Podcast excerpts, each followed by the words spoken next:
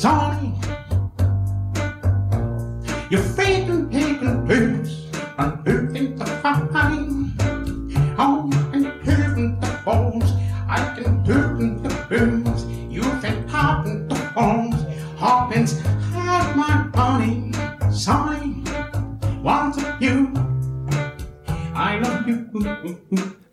toutes et à tous, vous écoutez le 13e épisode de Super Cover Battle, le podcast qui classe les reprises musicales à la manière de Super Ciné Battle. On arrive à la fin de l'année 2020, et si on fait le bilan calmement, en se remémorant chaque instant, ça c'est pour la caution raga dans nos auditeurs et auditrices, si tant est qu'il y en ait, Super chanson. eh ben on va quand même donner quelques chiffres sympas. Super Cover Battle en 2020, c'est donc jusqu'à aujourd'hui 26 heures, 27 minutes et 47 secondes de programme. Ah ouais, quand même. C'est 120 heures de montage pour toi, à peu près. c'est 15 heures de montage pour moi, mais qui n'ont servi à rien, puisqu'il faut le redire, Damien est la première personne à avoir inventé le montage coupé au montage, c'est quand même formidable.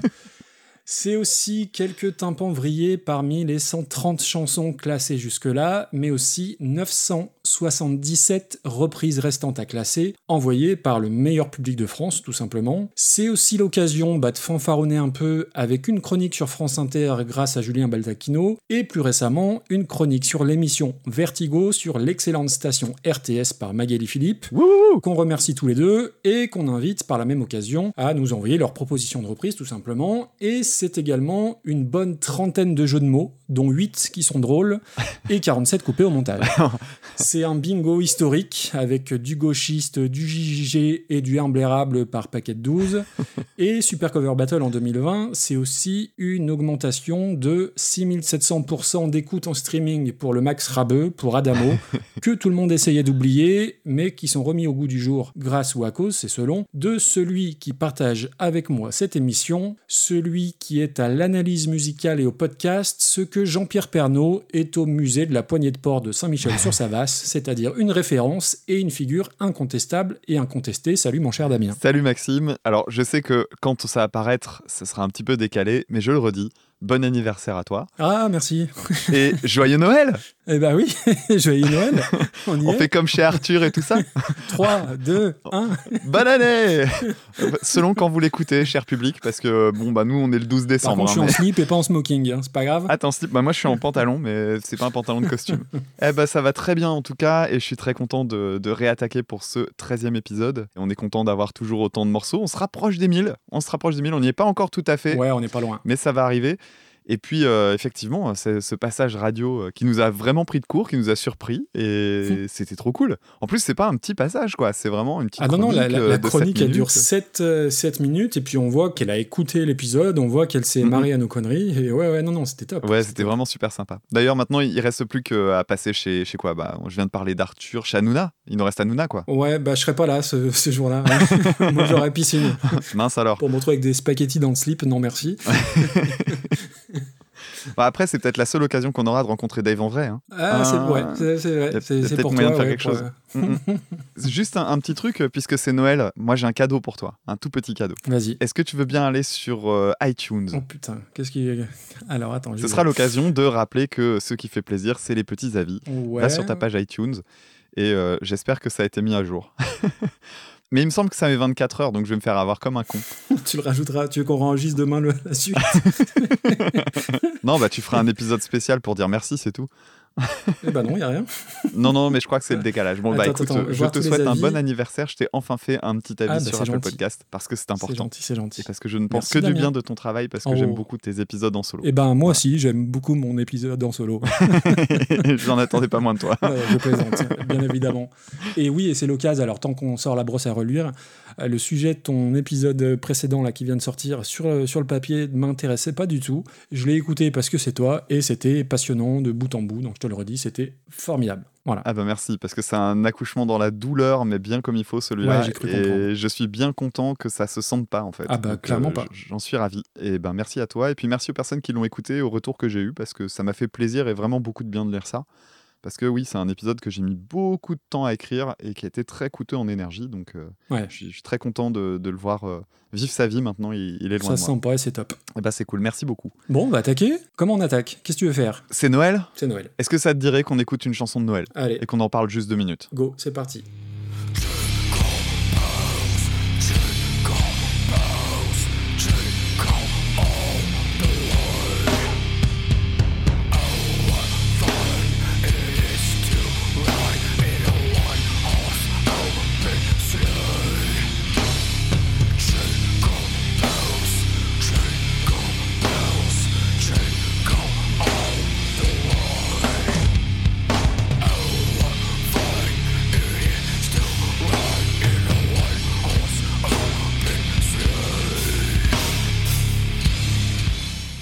Honnêtement, j'avais complètement oublié que c'était ça. Je me souvenais qu'il y avait du, du gros riff euh, qui tâche, mais euh, pff, ouais. Ah mais tu la connaissais quand même alors Mais ça remonte à Ouais, loin, mais quoi. ça remonte à 15 ans peut-être. hein. C'est un, un vieux outtake de, de studio de la période de, de Follow the Leader.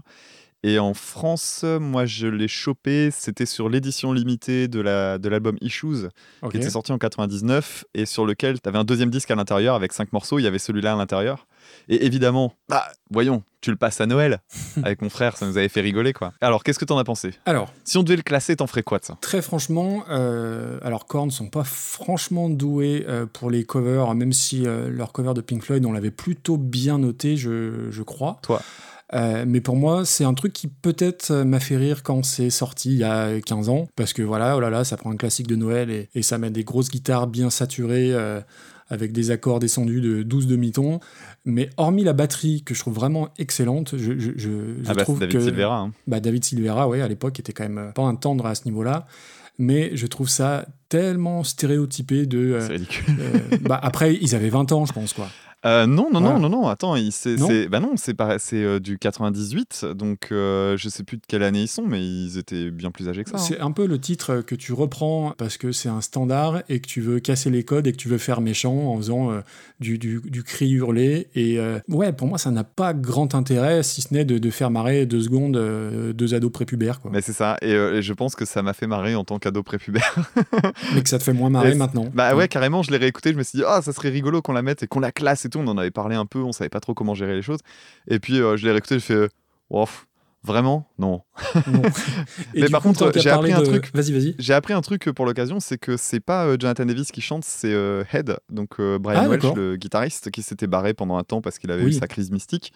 Et donc ouais, c'est lui qui chante et c'est vrai qu'il a une voix quand il chante comme ça, ça ressemble à du Chris Barnes. Oui, Alors je sais pas si tu vois qui est Chris Barnes. euh, Cannibal Corpse. Euh, euh, ouais, les débuts de Cannibal Corpse et puis euh, Six Feet Under ensuite, et ça ressemble assez étrangement. Je trouve ça surprenant. Ouais, c'est vrai. Enfin voilà. Et après, tant qu'à parler de chansons de Noël, euh, si vous voulez écouter une belle chanson de Noël, l'épisode sera sorti, mais il y a euh, Podcastéo qui a fait un petit euh, calendrier de l'avant. Et le 15 décembre, je parle d'une très jolie reprise de Noël. Et je spoil, mais c'est pas Maria Carey. Voilà, voilà. Ah, très bien. Ah bah, tu sais quoi, l'année dernière, j'avais fait un épisode aussi pour Podcastéo. hein, Sur pour George le- Michael. sur George Michael et j'avais dit que j'allais ressortir sur mon flux euh, habituel et je l'ai pas fait. Donc je crois que entre deux, euh, si vous regardez le flux de écoute ça, je pense que je l'aurais ressorti entre deux. Voilà, je l'aurais remis. Mais je m'en souviens, je l'avais écouté cet Mhm. épisode, tout à fait. Last Christmas. Bon, on change d'ambiance, on va aller, Allez. on va mettre un petit peu de soleil dans nos, dans notre euh, journée, dans notre soirée. Donc du coup, on, on réexplique pas du tout ni les règles ni le classement. Si. Ah bah on s'en fout. euh, maintenant qu'on est, On maintenant qu'on est des stars mondiales, euh, qu'on est passé en Suisse, mec, tu te rends compte? On est connu dans le canton de Vaud. Hein, le mec, il passe plus les portes. en plus, je crois que c'est plutôt une bonne grosse radio quand même. hein, Oui, oui, apparemment. J'avais Ouais. demandé à un auditeur qui nous l'avait envoyé en fait, et je lui ai demandé tiens, mais c'est connu ce truc, et puis c'est surtout ça passe à quelle heure et tout, que je, me- enfin, que je me figure un peu les choses. Euh, c'est le créneau entre 17h et 18h euh, dans la Suisse euh, francophone, c'est la radio publique francophone, donc c'est plutôt cool. Bon, du coup, on rappelle pas les règles, hein, puisque euh, je pense qu'après 13 épisodes, vous êtes capable, et puis surtout, c'est déjà tellement le bordel, j'ai l'impression, dans ce début d'épisode. Ouais, puis oui. Attaquons, et puis vous Allez, comprendre le principe si vous êtes des nouveaux et des nouvelles. Allons-y et découvrons ensemble le merveilleux morceau Papayou de Carlos, repris en 2010 par Philippe Catherine. Un jour l'institutrice me dit mais que t'as grandi? Je réponds sans malice Mais mon papayot est grandi lui aussi. Elle me dit je suppose que c'est une plaisanterie Mais en voyant la chose Elle pousse un cri. Oh! Papayou, papayou, papayou, papayou C'est le plus papayou lélé que j'ai vu depuis des années. Papayou, papayou, papayou, papayou, lélé. Garde-le pour moi, ne le montre pas, ça ferait des jaloux dans le quartier. Ça ferait plein de jaloux qui n'en ont pas du tout, plein d'envieux qui n'en ont pas chez eux, plein de méchants qui n'en ont pas d'aussi grands, plein de badauds qui n'ont rien vu d'aussi beau, qui tiraient partout. Trop de joujoux, faut pas le montrer du tout. Un jour à Colin-Maillard, une fille aux yeux bandés, le découvrant par hasard, me dit qu'est-ce que c'est, qu'est-ce que c'est, qu'est-ce que c'est? Depuis au village, toutes les filles de la région me demandent en mariage pour avoir mon papayou, papayou, papayou, papayou lélé. J'ai le plus beau des papayou lélé qu'on ait vu depuis des années. Papayou, papayou, papayou, papayou lélé. Ma mère me disait, faut pas le montrer, ça ferait des jaloux dans le quartier. Papayou, papayou, papayou, papayou lélé. J'ai le plus beau des papayou lélé qu'on ait vu depuis des années. Papayou, papayou, papayou, papayou lélé. Ma mère me disait, Alors, on va commencer par euh, remercier Alexandre qui nous envoie donc Papayou par Carlos en 1983, repris par Philippe Catherine en 2010. Et Carlos, euh, faut peut-être le dire aux plus jeunes, mais ça n'est pas son vrai nom bien évidemment, puisque monsieur s'appelle Ivan Chrysostome Dolto, fils de Françoise Dolto, qui a été euh, secrétaire entre autres de Sylvie Vartan, je crois même qu'il est parrain de- d'un des enfants de Johnny et Sylvie, je crois que c'est David C'est ça, ouais. et qui s'est appelé Carlos, alors non pas en hommage aux terroristes, hein, bien évidemment, mais à Carlos Patatos Valdés, le percussionniste cubain. Alors, je suis désolé, ce nom me fait rire, moi, Carlos Patatos Valdés. Carlos, évidemment, bah, c'est des pubs pour le jus de fruits, c'est les grosses têtes, et c'est un des rares gars à avoir eu son dessin animé, Eh oui. ce qui lui fait un point commun avec les Jackson 5, ce qui est quand même pas rien. Alors, comment dire euh, C'est compliqué d'aborder Carlos. euh, Est-ce qu'il est humoriste Est-ce qu'il est chansonnier? Alors, c'était un proche aussi de Coluche et de Thierry Leluron. Il faisait le, le bébé à leur mariage, pour les plus vieux qui nous écoutent. Il y a aussi quelques casseroles dans sa carrière, et pas que dans les chansons, on y viendra, mais euh, il a soutenu Sarkozy en 2007. Donc voilà, Mhm. euh, ça, ça fait partie des petites tâches sur le CV. Un truc que je retiens, moi, que j'avais beaucoup aimé, comme d'habitude, Libération avait fait une une avec un jeu de mots fantastique. Je sais pas si tu te souviens, quand Carlos est mort, ils ont titré Le chanteur d'Oasis est mort. J'avais trouvé ça très très fort, en, en rapport au pub euh, pour Oasis, hein, bien évidemment. Donc voilà, ils sont toujours très forts pour ce Ah, genre de truc-là. Et moi, ça m'avait, pour le coup, ça m'avait vraiment marqué. Et Bichette, le clin d'œil de l'histoire, il est mort peu de temps avant Carlos Patatos Valdés, donc ça fait partie des petits euh, clins d'œil de- du destin, j'ai envie de dire. On va en venir à la chanson, donc à Papayou. Très honnêtement, je ne connaissais que le refrain, donc Papayou, Papayou Lélé, je ne connaissais que ça, et donc à bientôt 40 ans. T'as été ravi d'apprendre le vrai sens. Et mais, mais vraiment, j'ai découvert ça, mais en même temps que j'écoutais la chanson, et je me suis euh, enfoncé dans mon siège petit à petit, tellement c'est affligeant. Donc ça date de 83, donc euh, c'est... Enfin alors bon, musicalement, il y a rien à dire, euh, je te laisse cette partie-là si tu veux. mais euh, Carlos, c'est quand même un type qui est régulièrement dans le club Dorothée à l'époque, donc avec euh, bah, des enfants. Ouais, c'est même un des parrains, je crois, de l'émission. Il me semble quelque chose Oui, comme ça. exactement. Alors la chanson, elle date d'avant avant sa participation au club Dorothée, mais c'est quand même une grosse euh, gênance, un gros malaise d'imaginer ce gars un peu bedonnant, il faut bien, il faut bien le dire, un peu libidineux, chanter une chanson à la gloire de son papayou, clairement. Et euh, au-delà de ça, c'est une certaine idée des années 80 en prime time sur TF1, où tu peux chanter une chanson à la gloire de ta tub euh, entre quatre nichons du Colaro Cocoboy. Euh, c'est quand même assez révélateur d'une certaine époque. Et en plus, bah, du coup, moi, quand j'ai écouté la chanson, j'ai regardé, tiens, c'était sur quel album Et donc, ça devait être une compile hein, qui s'appelle La fête avec Carlos. Et donc, t'as donc, Papayou, t'as le Kikuyu, t'as la Bamboula, et il y a des Indiens partout. Putain, la Donc, vache. euh, je pense qu'aujourd'hui, il, il pourrait plus sortir ça et ce serait pas une mauvaise chose. Donc, c'est très gênant à écouter. On peut plus Et rien je- dire. on peut plus rien dire. Et ça me ramène à une question que j'ai déjà posée, c'est qui écoute ça et qui achète ça? Alors acheter aujourd'hui, on n'achète plus de disques, mais qui écoute ça? Et ce qui est terrible, c'est que euh, ça va certainement se retrouver dans certaines playlists du Nouvel An, là, Ah oui. avec euh, Si tu pouvais fermer ta gueule de Patrick Sébastien et Tu pues du cul de Francky Vincent. Et je trouve ça absolument terrible. Et j'étais estomaqué parce que j'ai découvert le sens de la chanson. Et moi, papayou, euh, je croyais que c'était un mot inventé comme ça d'un papou en Nouvelle-Guinée. Mais pas du tout, c'est sa tub, littéralement. Ensuite, Philippe Catherine. Alors, Philippe Catherine, je suis toujours un peu embêté avec ce type parce que je sais pas trop quoi en penser. Mm, mm. Est-ce que c'est une arnaque ultime ou est-ce que c'est un génie euh, facétieux? Moi, il y a un peu l'image aussi de l'artiste pour Bobo Parisien. Alors, je suis désolé, je, je fais beaucoup de raccourcis et de clichés, mais c'est un peu cette image-là que j'ai. Euh, Luxor, c'était quand même affligeant. C'est un, un des pires trucs que, que j'ai entendu ces 30 dernières années.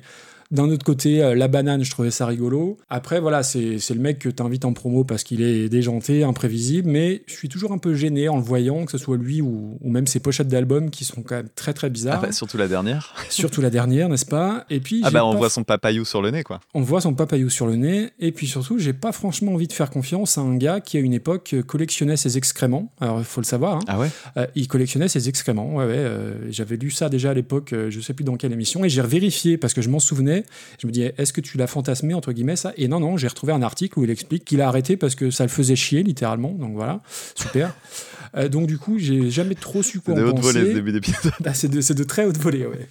Et donc, du coup, j'ai jamais trop su quoi en penser. Euh, je l'ai vu dans Le Grand Bain comme acteur et je l'ai trouvé plutôt touchant, plutôt pas trop mal. Ouais, très, très et puis aussi, il a fait une, une reprise avec euh, une autre personne dont on parlera ce soir, mais du coup, j'en parlerai plus tard. Je vais parler de sa version de Papayou. Alors, déjà, ce qui fait peur, c'est quand tu regardes l'album dont elle est issue, c'est un album de reprise qui s'appelle 52 reprises dans l'espace Ouais. et qui, sur cette terre, va s'enfiler 52 reprises de Catherine. Euh, Il y a Capri, c'est fini, il y a Comme un avion sans aile. Honnêtement, j'ai écouté que Papayou, ça m'a suffi.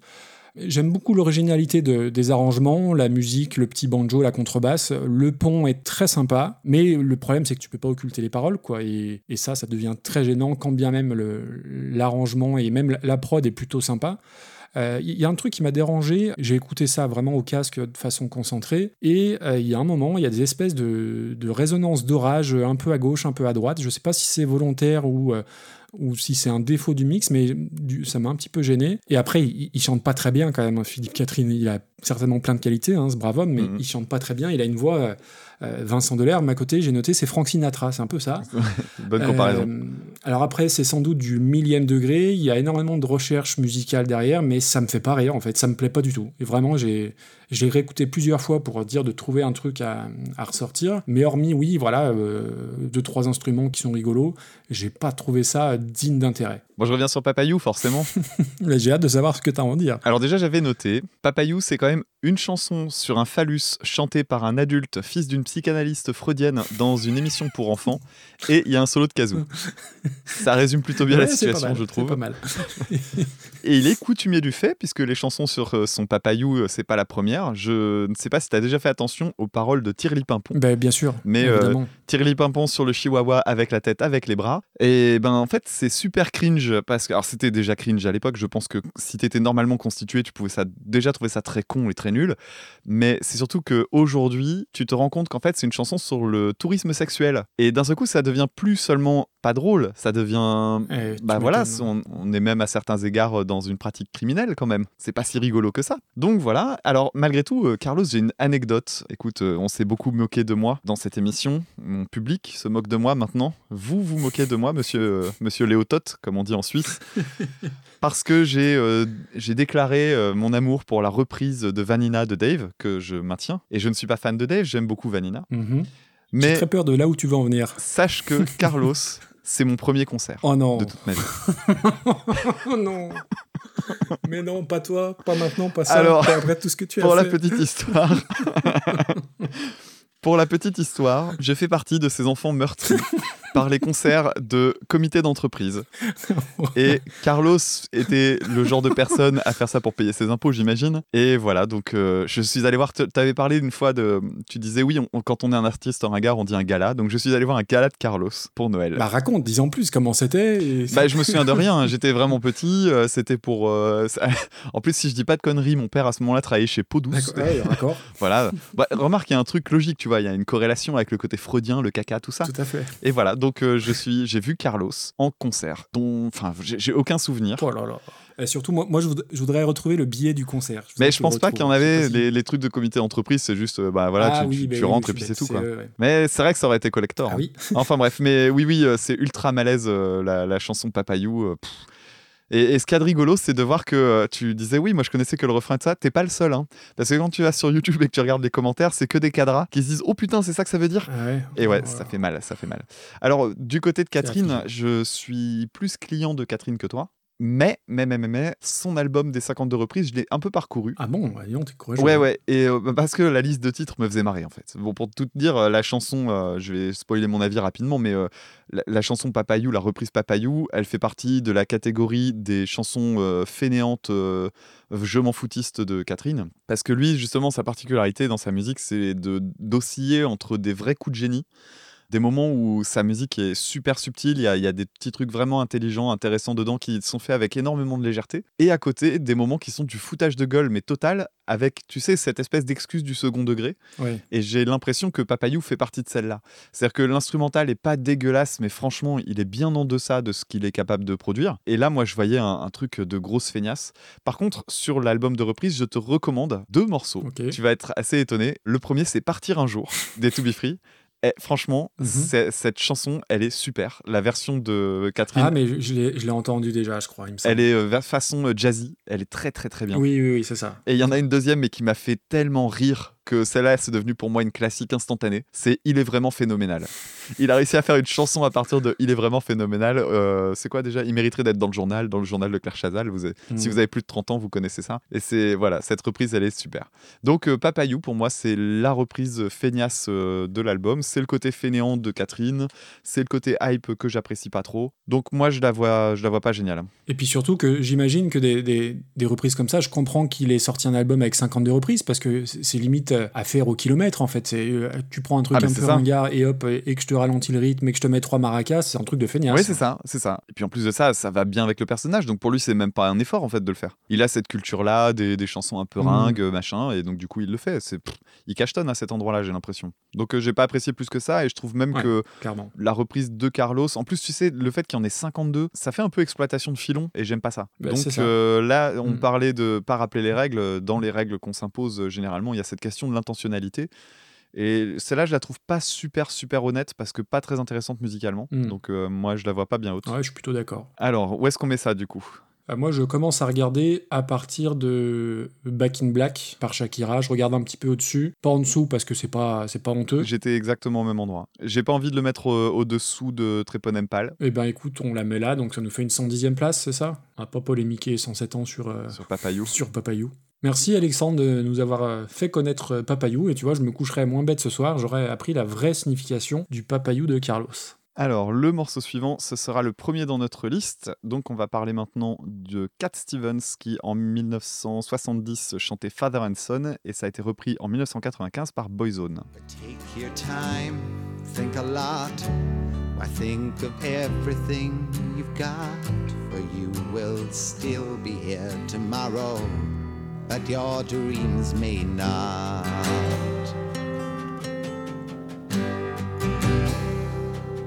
How can I try to explain? When I do, he turns away again. It's always been the same same old story. From the moment I could talk, I was ordered to listen. Now and I know that I have to go away. I know I have to go.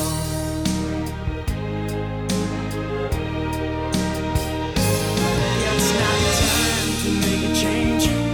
Just sit down and take it slowly. You're still young, that's your fault. There's so much you have to go through. Find a girl, settle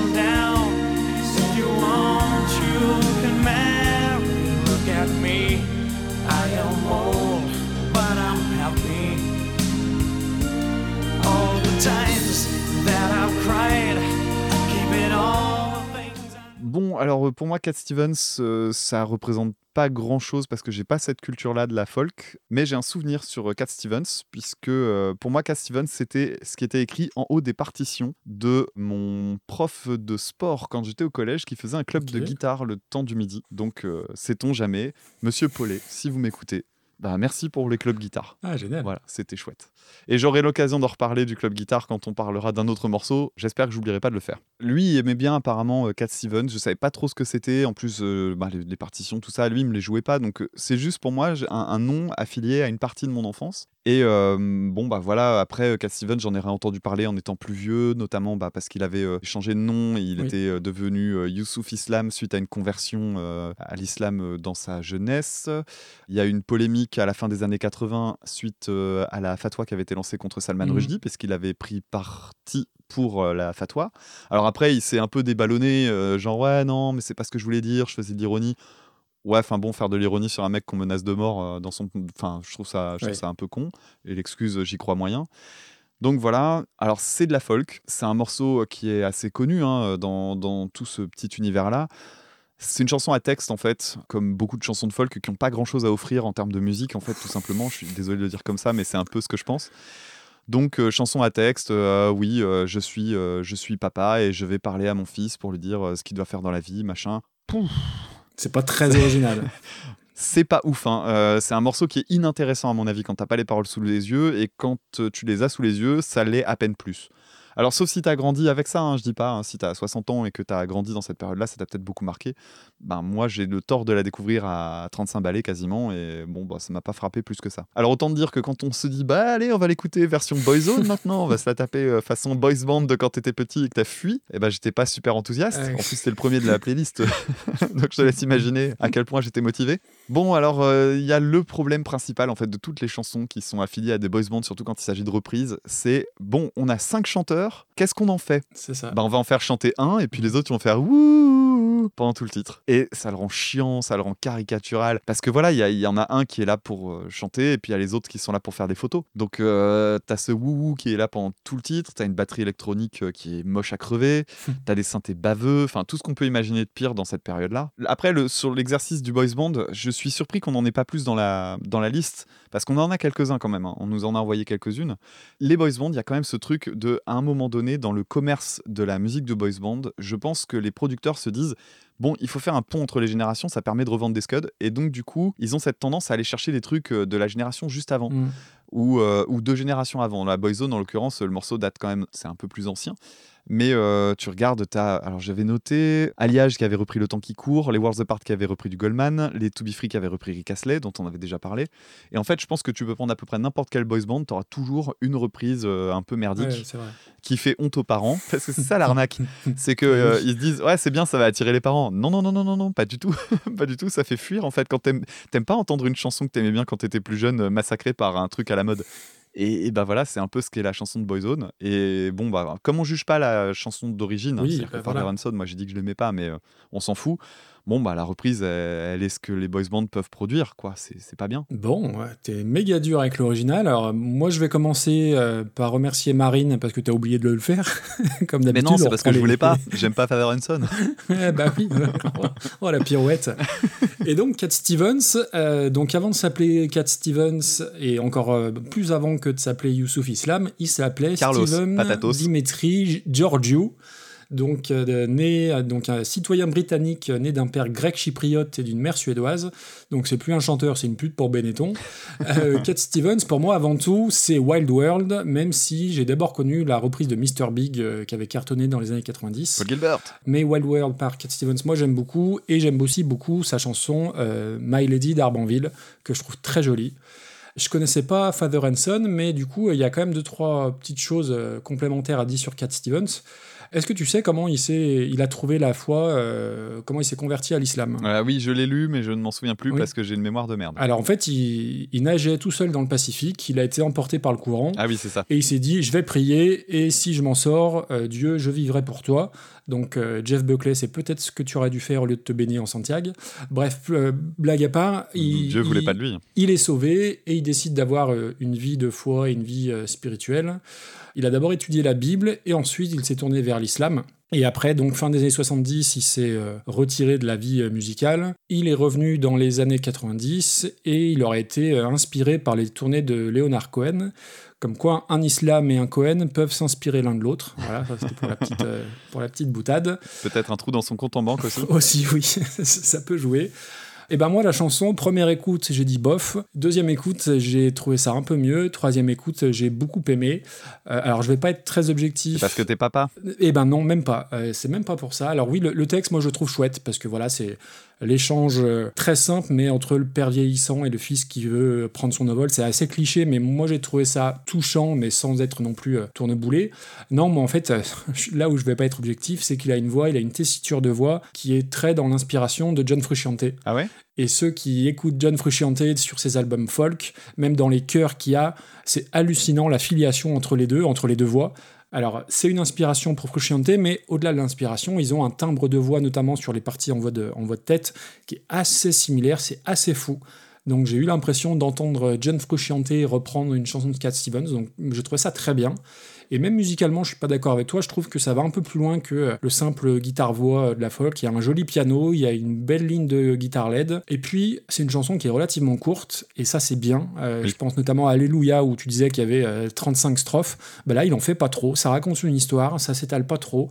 J'ai trouvé ça plutôt pas mal. Et d'ailleurs, toujours pour euh, dans l'hi- dans l'histoire de la chanson, elle a été reprise par Johnny Cash avec sa belle-fille. Et je crois que Johnny Cash l'a chantée avec Fiona Apple. Oui, j'ai vu ça aussi. ouais. Et elle a été aussi reprise en français par euh, Tiefen. Alors, j'ai pas eu le temps d'écouter la version de Tiefen. Et l'histoire rigolote, entre guillemets, c'est que c'est une chanson qui a été plagiée par les- un groupe que j'aime bien en plus, les Flaming Lips, groupe de rock un peu psychédélique, euh, un peu barré. Leur chanson s'appelle Fight Test, et donc forcément, ça a été au tribunal. J'ai écouté, et évidemment, il y, a des- il y a des similarités qui sont assez grossières. Et du coup, euh, tous les royalties de cette chanson-là bah, sont divisés en deux entre les Flaming Lips et Cat Stevens. Voilà, fin de la, la petite C'est vraiment très très plagiat parce que c'est tout le problème de ce genre de musique, c'est que euh, au final la, la suite d'accords et tout le reste c'est quelque chose de très classique. Est-ce que tu peux vraiment plagier une chanson comme celle-là qui est euh, Est-ce que la ligne de chant par exemple s'en rapproche fort? Est-ce qu'il y a quelque chose qui de plus que juste reprendre les accords? Parce que dans ce cas-là, Tu veux dire, est-ce que les Flaming Lips étaient libres euh, quand ils ont composé? T'as eu un peu la transition avec ton épisode? Non, alors, euh, pour répondre à ta question, euh, plagiat ou juste euh, suite d'accords classiques, je sais pas, je suis pas assez musicien pour te dire, mais clairement, quand tu écoutes les deux à la suite, oui, tu vois qu'il y a des grosses similarités. D'accord. Bon, on va passer à Boyzone. Boyzone, moi, dans mes souvenirs, c'est le moins mauvais des boys bands. Alors, bien sûr, mon cher Damien, je sais que tu leur préfères largement East 17. On se souvient tous que tu as acheté le CD. Effectivement. Mais en soi, euh, oui, c'est des chanteurs. Quoi. Ils savent chanter au contraire des, des To Be Free et tous ces gens-là. Mais bon, voilà, c'est pas parce que c'est le moins mauvais. euh, Enfin, tu prends un âne, tu lui coupes les, les oreilles en pointe, t'en fais pas un cheval de course. Voilà, ça c'est évident. Bon, la chanson, tu prends l'in- l'intro et les dix premières secondes, tu sais que c'est un boys band des années 90. Tu peux limite dater ça au Carbon 14 tellement ça a tous les stigmates de cette période-là. Que ce soit l'écho dans la voix, euh, le- la grosse réverb sur le piano pour donner l'impression d'un truc très solennel. Le piano c'est horrible. hein. Oh là là là, les chœurs sont d'une euh, mièvritude. Alors le mot n'existe pas, mais vous avez compris l'idée. Euh, en fait, c'est comme euh, ça m'a fait penser à une version karaoké, mais avec des voix dessus. Alors c'est pas des voix qui sont mauvaises, mais mais ça dégouline tellement c'est fade. Et surtout, en plus, euh, ce que je trouve, euh, et là on en revient au texte, euh, même si la plupart font des wouhou et il y a l'autre Ronan Keating qui chante, bah, chanter une chanson à plusieurs quand le texte traite d'un père qui s'adresse à son fils, je trouve que au-delà de ça, le message marche pas tellement, quoi, ça fonctionne jamais. Et le pire, c'est que ça a été un carton en Angleterre, hein, ce titre-là qui date de 95, on a dit. Et en plus, Boyzone, bah, c'est pas juste un feu de paille. hein. Il y a eu 6, 7 albums, des reformations. Enfin, il y a eu des gros, gros scores de vente. Comme quoi, les Anglais aussi écoutent parfois un peu de la daube, hein, Mhm. faut le dire. Mais mon Dieu, que c'était affreux. Au, au secours. Et tu parlais de la, de la structure avec euh, le fait qu'ils soient trop nombreux pour chanter ça. Je sauve un truc quand même dans la chanson de, de Cat Stevens. Et encore, si tu veux, quand il chante en la voix grave, c'est censé être le père. Et quand il chante en voix de tête et qu'il pousse sa voix, il est dans le dans l'idée de chanter euh, la, la voix du fils, en fait. J'ai vu des gens s'extasier là-dessus en disant Waouh, c'est fantastique comme idée. C'est pas mal, c'est pas une mauvaise idée du tout. Oui. Mais c'est vrai que du coup, euh, Boyzone, il y a un côté euh, ultra linéaire et qui perd tout intérêt. Non, c'est très chiant. Quand tu es Euh, francophone et que tu connais l'idée de Father and Son, tu peux deviner que euh, effectivement il y a cet effet de jeu et que du coup tu peux entendre que tu as deux personnages qui se parlent finalement. Que euh, dans Boyzone, pff, en étant de langue étrangère, tu captes juste un- une espèce de slow un peu chiant quoi. Ouais. Non, appelons un chat un chat, et c'est le cas de le dire, c'est très chiant. Ouais. Tout simplement. C'est ça. On met ça où? Eh ben moi je pense qu'il faut regarder du côté de l'autre euh, boys band qu'on a dans le classement. On a les To Be Free quoi. Et je vois que tu as ton curseur dessus. Oui, mais euh, sauf que les Boyzone, ils chantent quand même mieux que les trois autres là. Ah mais il y a les Worlds Apart juste au-dessus. Ah mais c'est vrai, on est en train de se faire un petit bah oui, euh, putain, il y a un groupe éto de, ouais, de ouais. boys band. Ah ouais mais là j'ai un cas de conscience. Il y a Je te donne. C'est- mieux que je te donne, hein, je suis désolé. hein. tu parles de la reprise. Parce que la version originale, euh, je préfère Je te donne à. Oui, ouais, bah mais- non, non, non. Eh ben écoute, mets-le juste au-dessus des Worlds Apart, comme ça on fait un tir groupé des, des boys Allez. bands. Bim, Ça te va? Ça me va. Allez, donc ça nous fait 122e. Father and Son. Et auditrices et auditeurs, n'oubliez pas, à un moment donné, il y aura une, une question auditeur et auditrice pour euh, choisir le, votre titre euh, à vous. Euh, J'ai pas tout trouvé la question, mais je vais, je vais me débrouiller.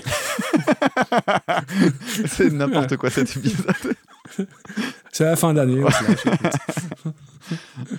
non, non, mais on va, on va être pro, je, je trouverai. D'accord, très bien. Bon, j'ai fait le tirage au sort en tout cas, et on va passer à une autre chanson. On va retourner dans la même période que Papayou, Mhm. parce que euh, Papayou c'était 83. On va à peine passer une année, et on va aller du côté de 1984 pour écouter la chanson Somebody's Watching Me de Rockwell, repris par les Warmen en 2005.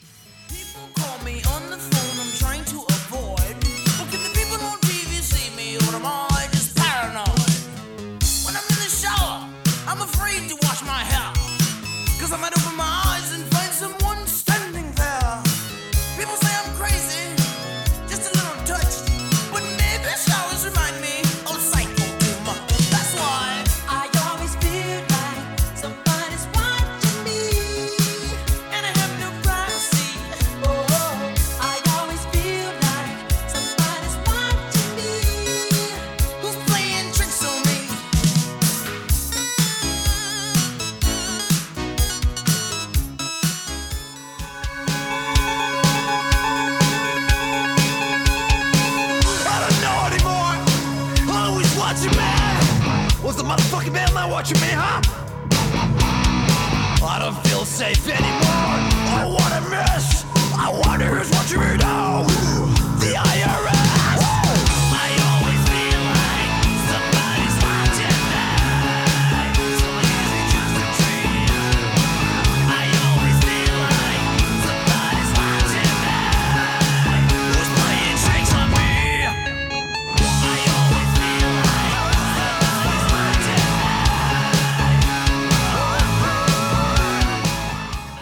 Alors c'est Fab qui nous a envoyé Somebody's Watching Me, donc la version originale donc de Rockwell qui date de 84. Je, quand j'ai lu le titre et quand j'ai lu le nom de l'artiste, je me suis dit je je connais pas, euh, c'est inconnu au bataillon. Et évidemment quand j'ai lancé le, titre, je me suis dit évidemment je connais, ça a été entendu par tout le monde mille fois. Et euh, en grattant, euh, j'ai vu que c'était un titre qui avait été produit par la Motown. Alors même si la Motown dans les années 80 c'était plus forcément l'âge d'or de de cette maison-là, je trouvais quand même bizarre.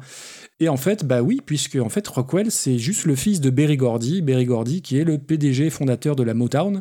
Comme quoi, il y a des petites passerelles sympas. Et toujours pour la petite histoire, Rockwell, c'est aussi le demi-frère d'un des membres des affreux LMFAO. Souvenez-vous, il y a je sais Ah, plus putain. combien d'années, leur horrible chanson euh, dont j'ai oublié le nom d'ailleurs, mais euh, les plus jeunes reconnaîtront. Sexy and I Know It, c'est pas ça? Non, c'était Party Tonight, un truc comme ça. euh, bref, un truc affreux où ils avaient des looks pas possibles. Et ben voilà, Rockwell est un des demi-frères d'un de ces deux gars-là. Moi, j'ai trouvé qu'il y avait un, un côté un peu italo-dance dans l'intro, qui est très rétro, mais qui m'a pas dérangé. Et puis après, voilà, ça part en espèce de d'électro-funk qui a évidemment très vieilli. hein, on est en 84. Et puis voilà, dès le premier refrain, tu reconnais la voix de Michael Jackson. Et dans ce que j'ai pu trouver, à la base, il y avait euh, Jermaine Jackson qui chantait aussi, mais ils ont gardé que la voix de Michael. Et voilà, c'est typiquement le refrain qui a dû être euh, samplé et repris des milliers de fois dans plein de trucs.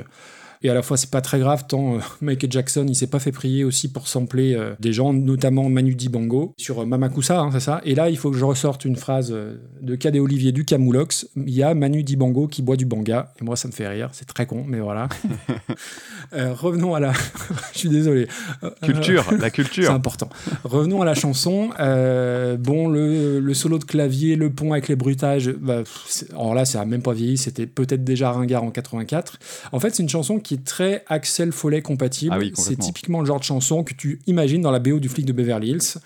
Vraiment, c'est trop long. Après le pont, il n'y a plus rien d'intéressant. Euh, Il y a une bonne minute de trop, si ce n'est le petit euh, hi-hi de Michael Jackson. Je le fais pas pour pas réveiller mes enfants, hein, je le fais pas très fort.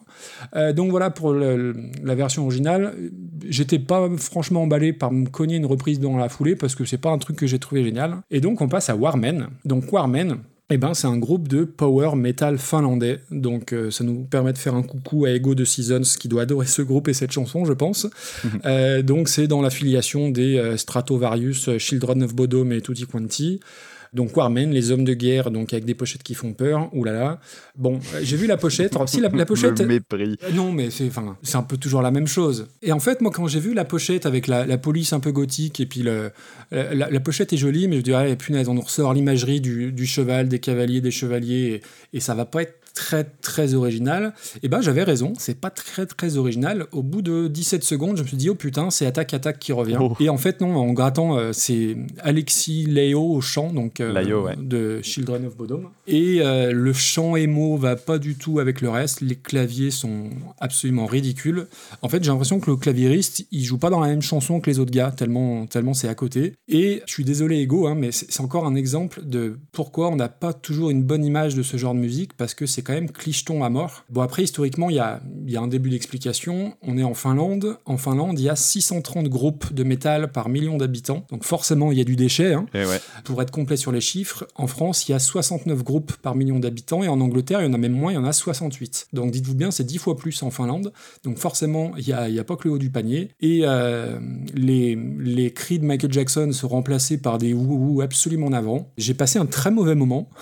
Du coup, j'ai pas voulu rester sur cet euh, avis négatif. Je suis allé voir sur Spotify. Donc quand tu tapes Warmen, bah, c'est le premier morceau qui remonte, bah, c'est celui-ci, hein, donc euh, Somebody's Watching, avec 2 millions d'écoutes. Et leur deuxième morceau, avec euh, clavecin, double pédale, euh, Donjons et Dragons et compagnie, en a 200 000. Donc pour vous donner un, un ordre d'idée de l'écart entre leur reprise et leur euh, compo euh, personnel, j'ai vraiment, vraiment détesté. C'est marrant que tu parles de ça. J'avais pas, je savais pas déjà que sur Spotify tu voyais le nombre de, de streams, mais euh, c'est assez révélateur de l'exercice de la reprise comme euh, move de carrière en fait. Oui. C'est impressionnant de voir à quel point ça peut euh, attirer les foules, surtout dans le métal quoi. Il y a, il y a vraiment un truc sur, tiens on reprend un truc un peu kitsch des années 80 et bim. C'est d'ailleurs ce qu'on voulait éviter hein, dans- quand on avait commencé le podcast. On était très vite avec les listes de voir arriver des trucs différents de juste le groupe de métal qui reprend le morceau des années 80 pour rigoler.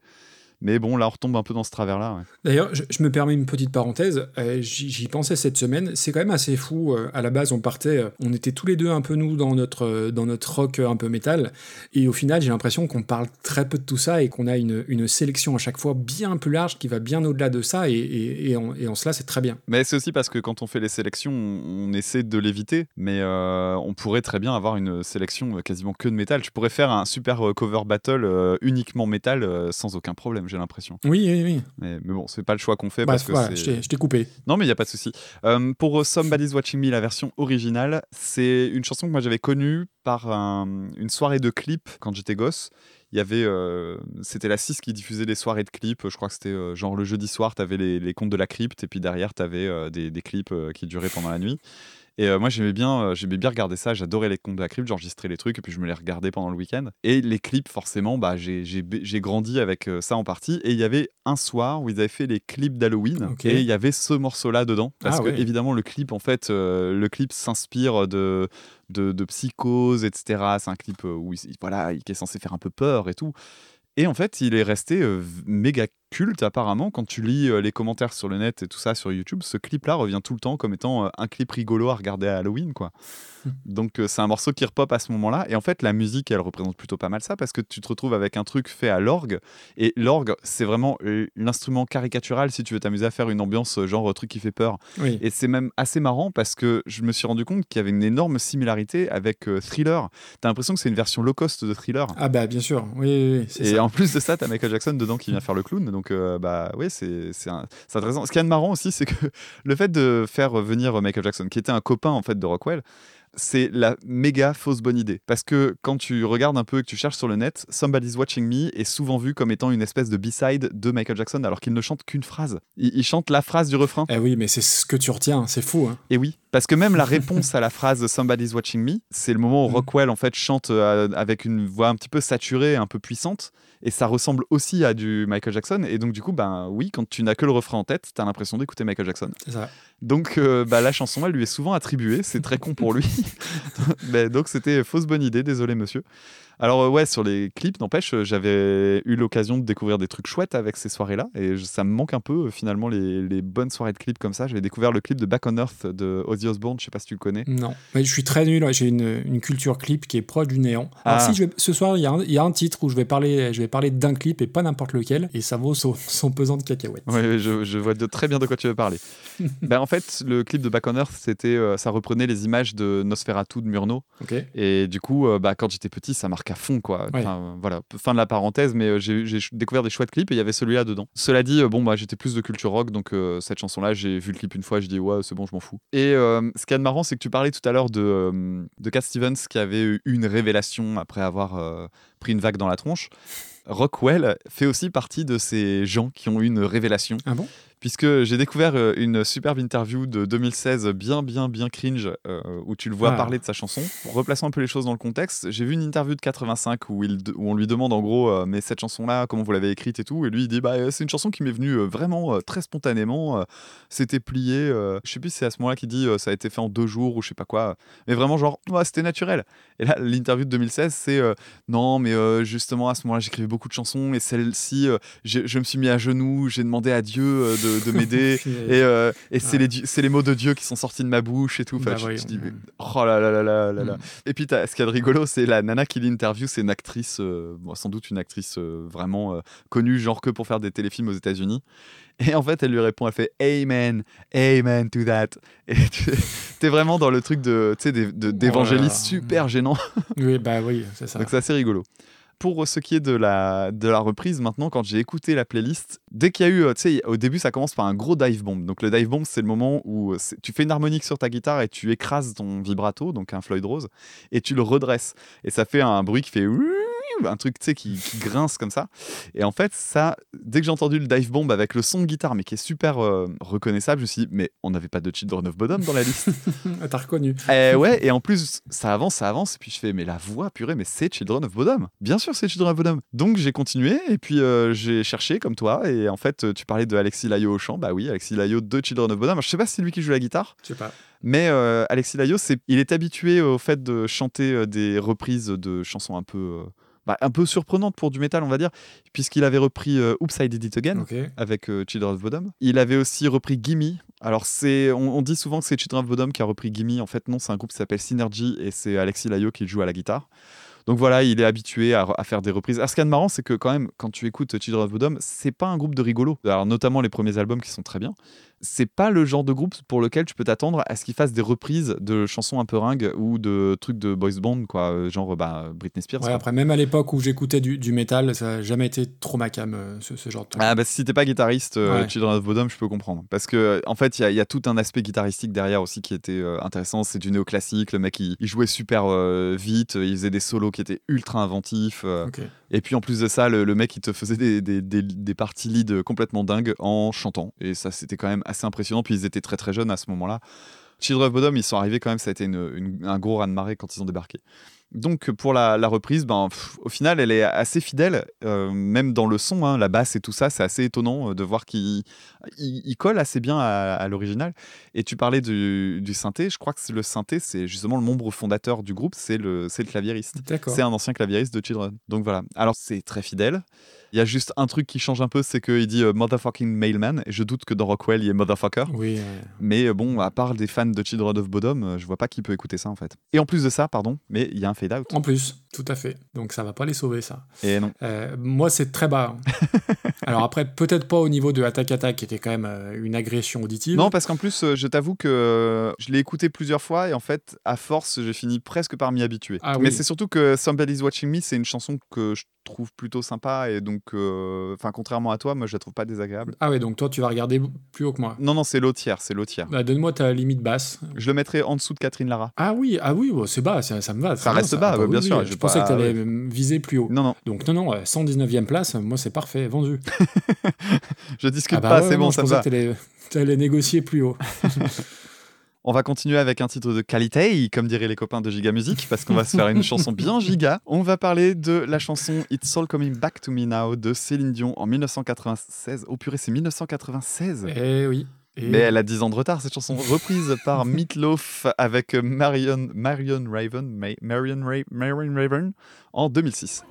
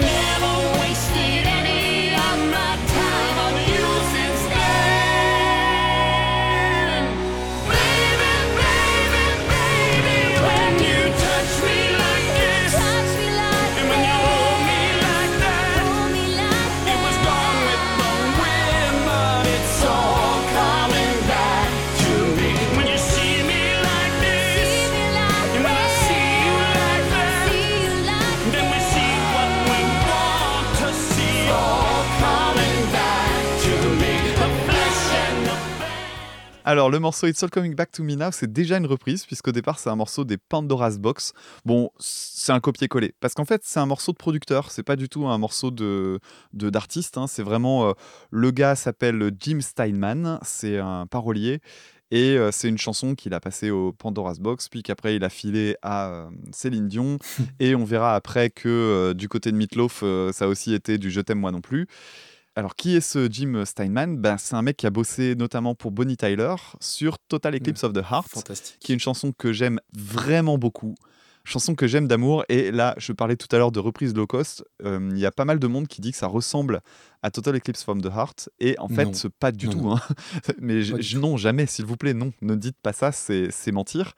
Et donc le monsieur, il a travaillé donc avec Bonnie Tyler. Il a aussi travaillé avec Meatloaf, notamment sur les Bat Out of Hell 1, 2 et 3. Donc euh, le Bat Out of Hell, c'est juste un des albums qui se vend le plus et je ne comprends pas pourquoi parce qu'en fait, j'ai l'impression que personne ne connaît euh, Meatloaf. euh, donc, euh, enfin, autour de moi, tu parles de Meatloaf, même parmi des gens qui aiment bien la musique. Bon, en dehors de son apparition dans Tenacious D, On est il n'y a d'accord. pas grand monde qui connaît vraiment bien Meatloaf. C'est une chanson qui est absolument insupportable et qui a le pire des défauts qu'on puisse imaginer sur Terre, à savoir trois fausses fins absolument pitoyables qui rendent le morceau mais stratosphérique de nullité. Euh, T'as une fausse fin à 6 minutes parce que oui, il faut rappeler quand même la chanson déjà, elle se, on se les cogne 6 minutes, mais en fait non, non, rassurez-vous, c'est pas 6 minutes, on pense à bout de 6 minutes qu'on est libéré. Euh, non, non, on va encore se taper 1 minute 30.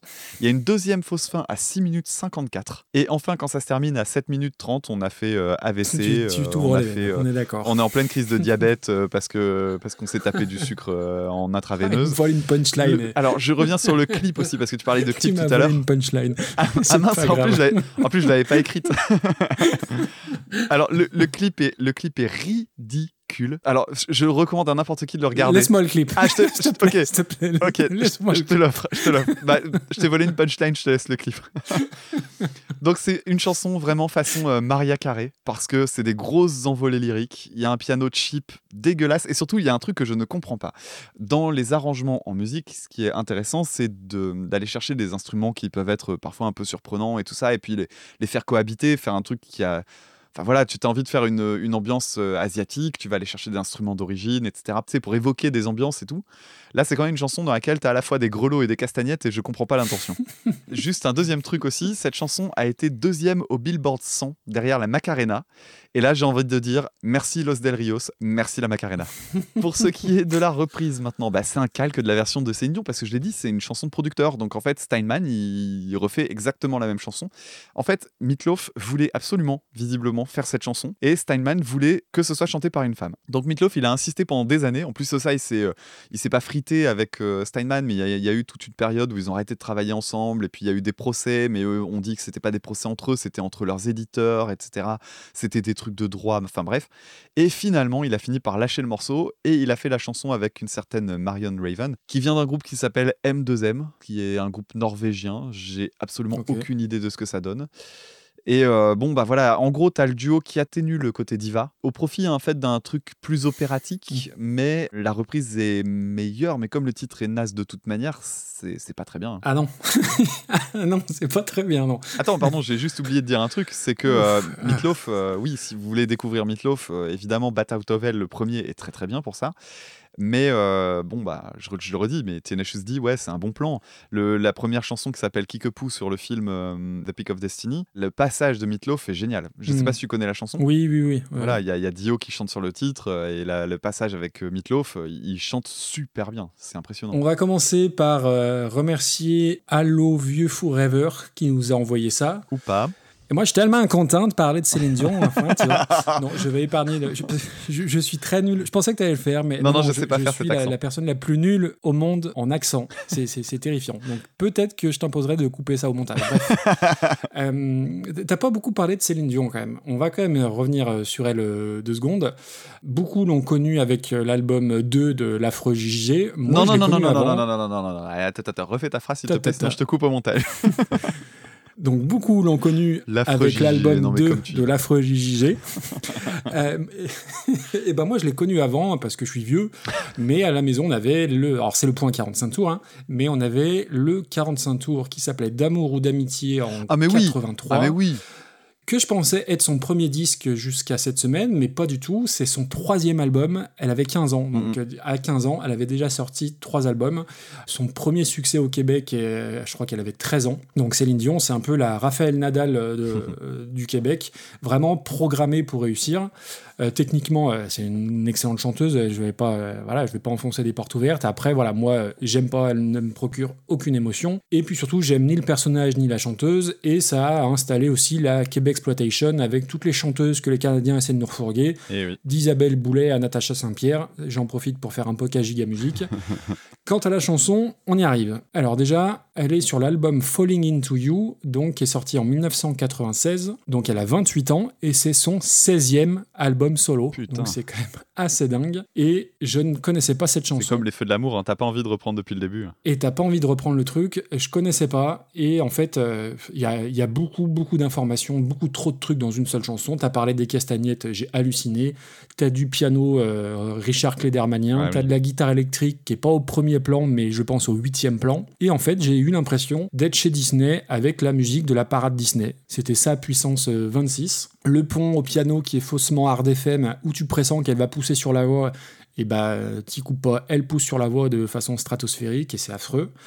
Et j'avais tellement pas grand chose à dire de la chanson quand je l'ai écoutée que je me suis dit tiens, Maxime, va voir le clip. Et je me suis fait le clip donc en version longue, et là c'est magnifique, c'est absolument magnifique. On parlait de giga, c'est un clip qui est giga. C'est digne d'une telenovelas euh, low cost. T'as de la fumée, t'as du lit à baldaquin, t'as de la chemise de nuit en satin, des chandeliers, t'as le cadre photo euh, cassé avec un homme sur une moto, t'as des effets spéciaux faits sur Word Art, je pense, c'est prodigieux. Et puis, tu as le, le talent d'actrice de, Céline Dion qui est quand même très très fort. Et Céline Dion, et là je, vole une punchline euh, à François d'Album Rock, que je remercie. Céline Dion qui est à la comédie ce que le tuning est à la chapelle Sixtine. Je trouve que ça résume parfaitement sa formidable prestation. Et du coup, euh, j'ai quand même un peu hâte de voir le film de Valérie Lemercier euh, inspiré sur sa vie. Ah, pas moi. hein. Euh, déjà parce que j'aime beaucoup Valérie Lemercier et euh, ça a l'air d'être un ovni ce truc-là, donc je suis assez curieux de voir ça. Longue parenthèse refermée sur notre amie Céline. Meatloaf. Alors Meatloaf, moi je connais deux chansons, enfin son apparition dans euh, The Peak of Destiny et puis I Will Do Anything, euh, je sais plus quoi, la fin du morceau. Meatloaf, c'est un... Effectivement, tu parlais tout à l'heure de, son album Bat Out of Hell qui s'est vendu. euh, c'est un des dix albums les plus vendus. Euh, je crois qu'il est même avant euh, Fleetwood Mac, dont j'ai parlé dans un épisode de reconversion il n'y a pas très longtemps. Et je pense que c'est très américain en fait. Je crois qu'il n'y a que les Américains qui écoutent Meatloaf. Les Français, on le connaît, Meatloaf, parce qu'il est. Alors attention, c'est là que tu sors les. Comment dire les, les roulements de tambour. Parce qu'il est copain comme cochon avec Franck Leboeuf et Jean-Michel Ribes. Faut que tu fasses la traduction du C'est coup. mauvais, c'est mauvais. Et bah oui, meatloaf, ça veut dire pain de viande. Voilà. je me suis fait rire tout seul. J'étais en train de marcher, je me suis arrêté pour noter cette blague, qui, qui est peut-être la plus mauvaise de l'histoire de Super Cover Battle. Je suis désolé, je vaux tellement mieux en temps normal. Je suis désolé. Bref. Donc voilà, c'est le genre d'artiste très américain et nous on est clairement passé à côté et c'est pas une mauvaise chose. Pour ce qui est de la reprise, bon, on va pas tortiller, c'est la même empire. Euh, c'est sirupeux, c'est pompeux, c'est un concours de zizi, mais de voix, avec la voix. Après celle-ci, la version de Céline Dion, elle paraît presque minimaliste. Euh, C'est vraiment le gigantisme à l'américaine. Et j'ai écouté les deux chansons à la suite, et à la fin, j'ai fait du diabète, clairement, parce que Ouais. c'est insupportable. Quelle horreur, mais quelle horreur. C'est un des pires trucs de la soirée. Ça aurait été mon tour de choisir le pins. J'aurais choisi ça enfin parce que c'est magnifique tellement c'est affreux. Ouais, bah pour tout te dire, j'ai hésité à la mettre en pins et en fait, je me Ah bah, suis dit, euh, j'ai pas envie de garder ça pour la fin en fait. J'avais envie de m'en débarrasser le plus vite possible. et pourtant, le, le pire, c'est que je l'ai écouté pas mal de fois parce que euh, à chaque fois, je me disais, mais qu'est-ce qu'on va dire là-dessus? Qu'est-ce qu'on va dire là-dessus? Et je crois que je me la suis tapé, mais sérieusement, au moins 6 ou 7 fois. C'est-à-dire que je me dis, j'ai- au moins eu pendant une heure Ah en ouais, plein la version de euh, Céline Dion et une heure en plein la version de Meatloaf. Et, Oh là c'est- là enfin, là. et du coup, je la connais, là, je la connais par cœur. hein. Mais je pense que Disney peuvent porter plainte pour plagiat parce que c'est du Disney, c'est pas possible autrement. Et puis en plus, en termes de horreur. reprise, ça n'a pas grand intérêt. hein. Ah non, non, non, c'est pareil. C'est pareil en pire. On attaque de la pire des manières cet Putain. épisode. C'est officiel. Euh, euh, ça va en dessous de Boyzone. hein. Ça va au-dessous de Boyzone, oui, pourquoi pas. hein. Ouais, je laisse Attaque Attaque en dessous, moi, hein, perso. Euh, Souviens-toi d'Attaque Attaque. hein. Mm. Oui, oui. Bah mets-le entre euh, L'amour à la plage et Attaque Attaque. Ça nous fait une très vilaine 127e place et c'est pas volé. Donc, euh, tirage au sort, on arrive sur la deuxième chanson de notre liste. On va donc parler d'un groupe culte des années 60, à savoir Deep Purple, qui en 1968 chantait Hush, qui a été reprise en 1997 par le groupe Kula Shaker.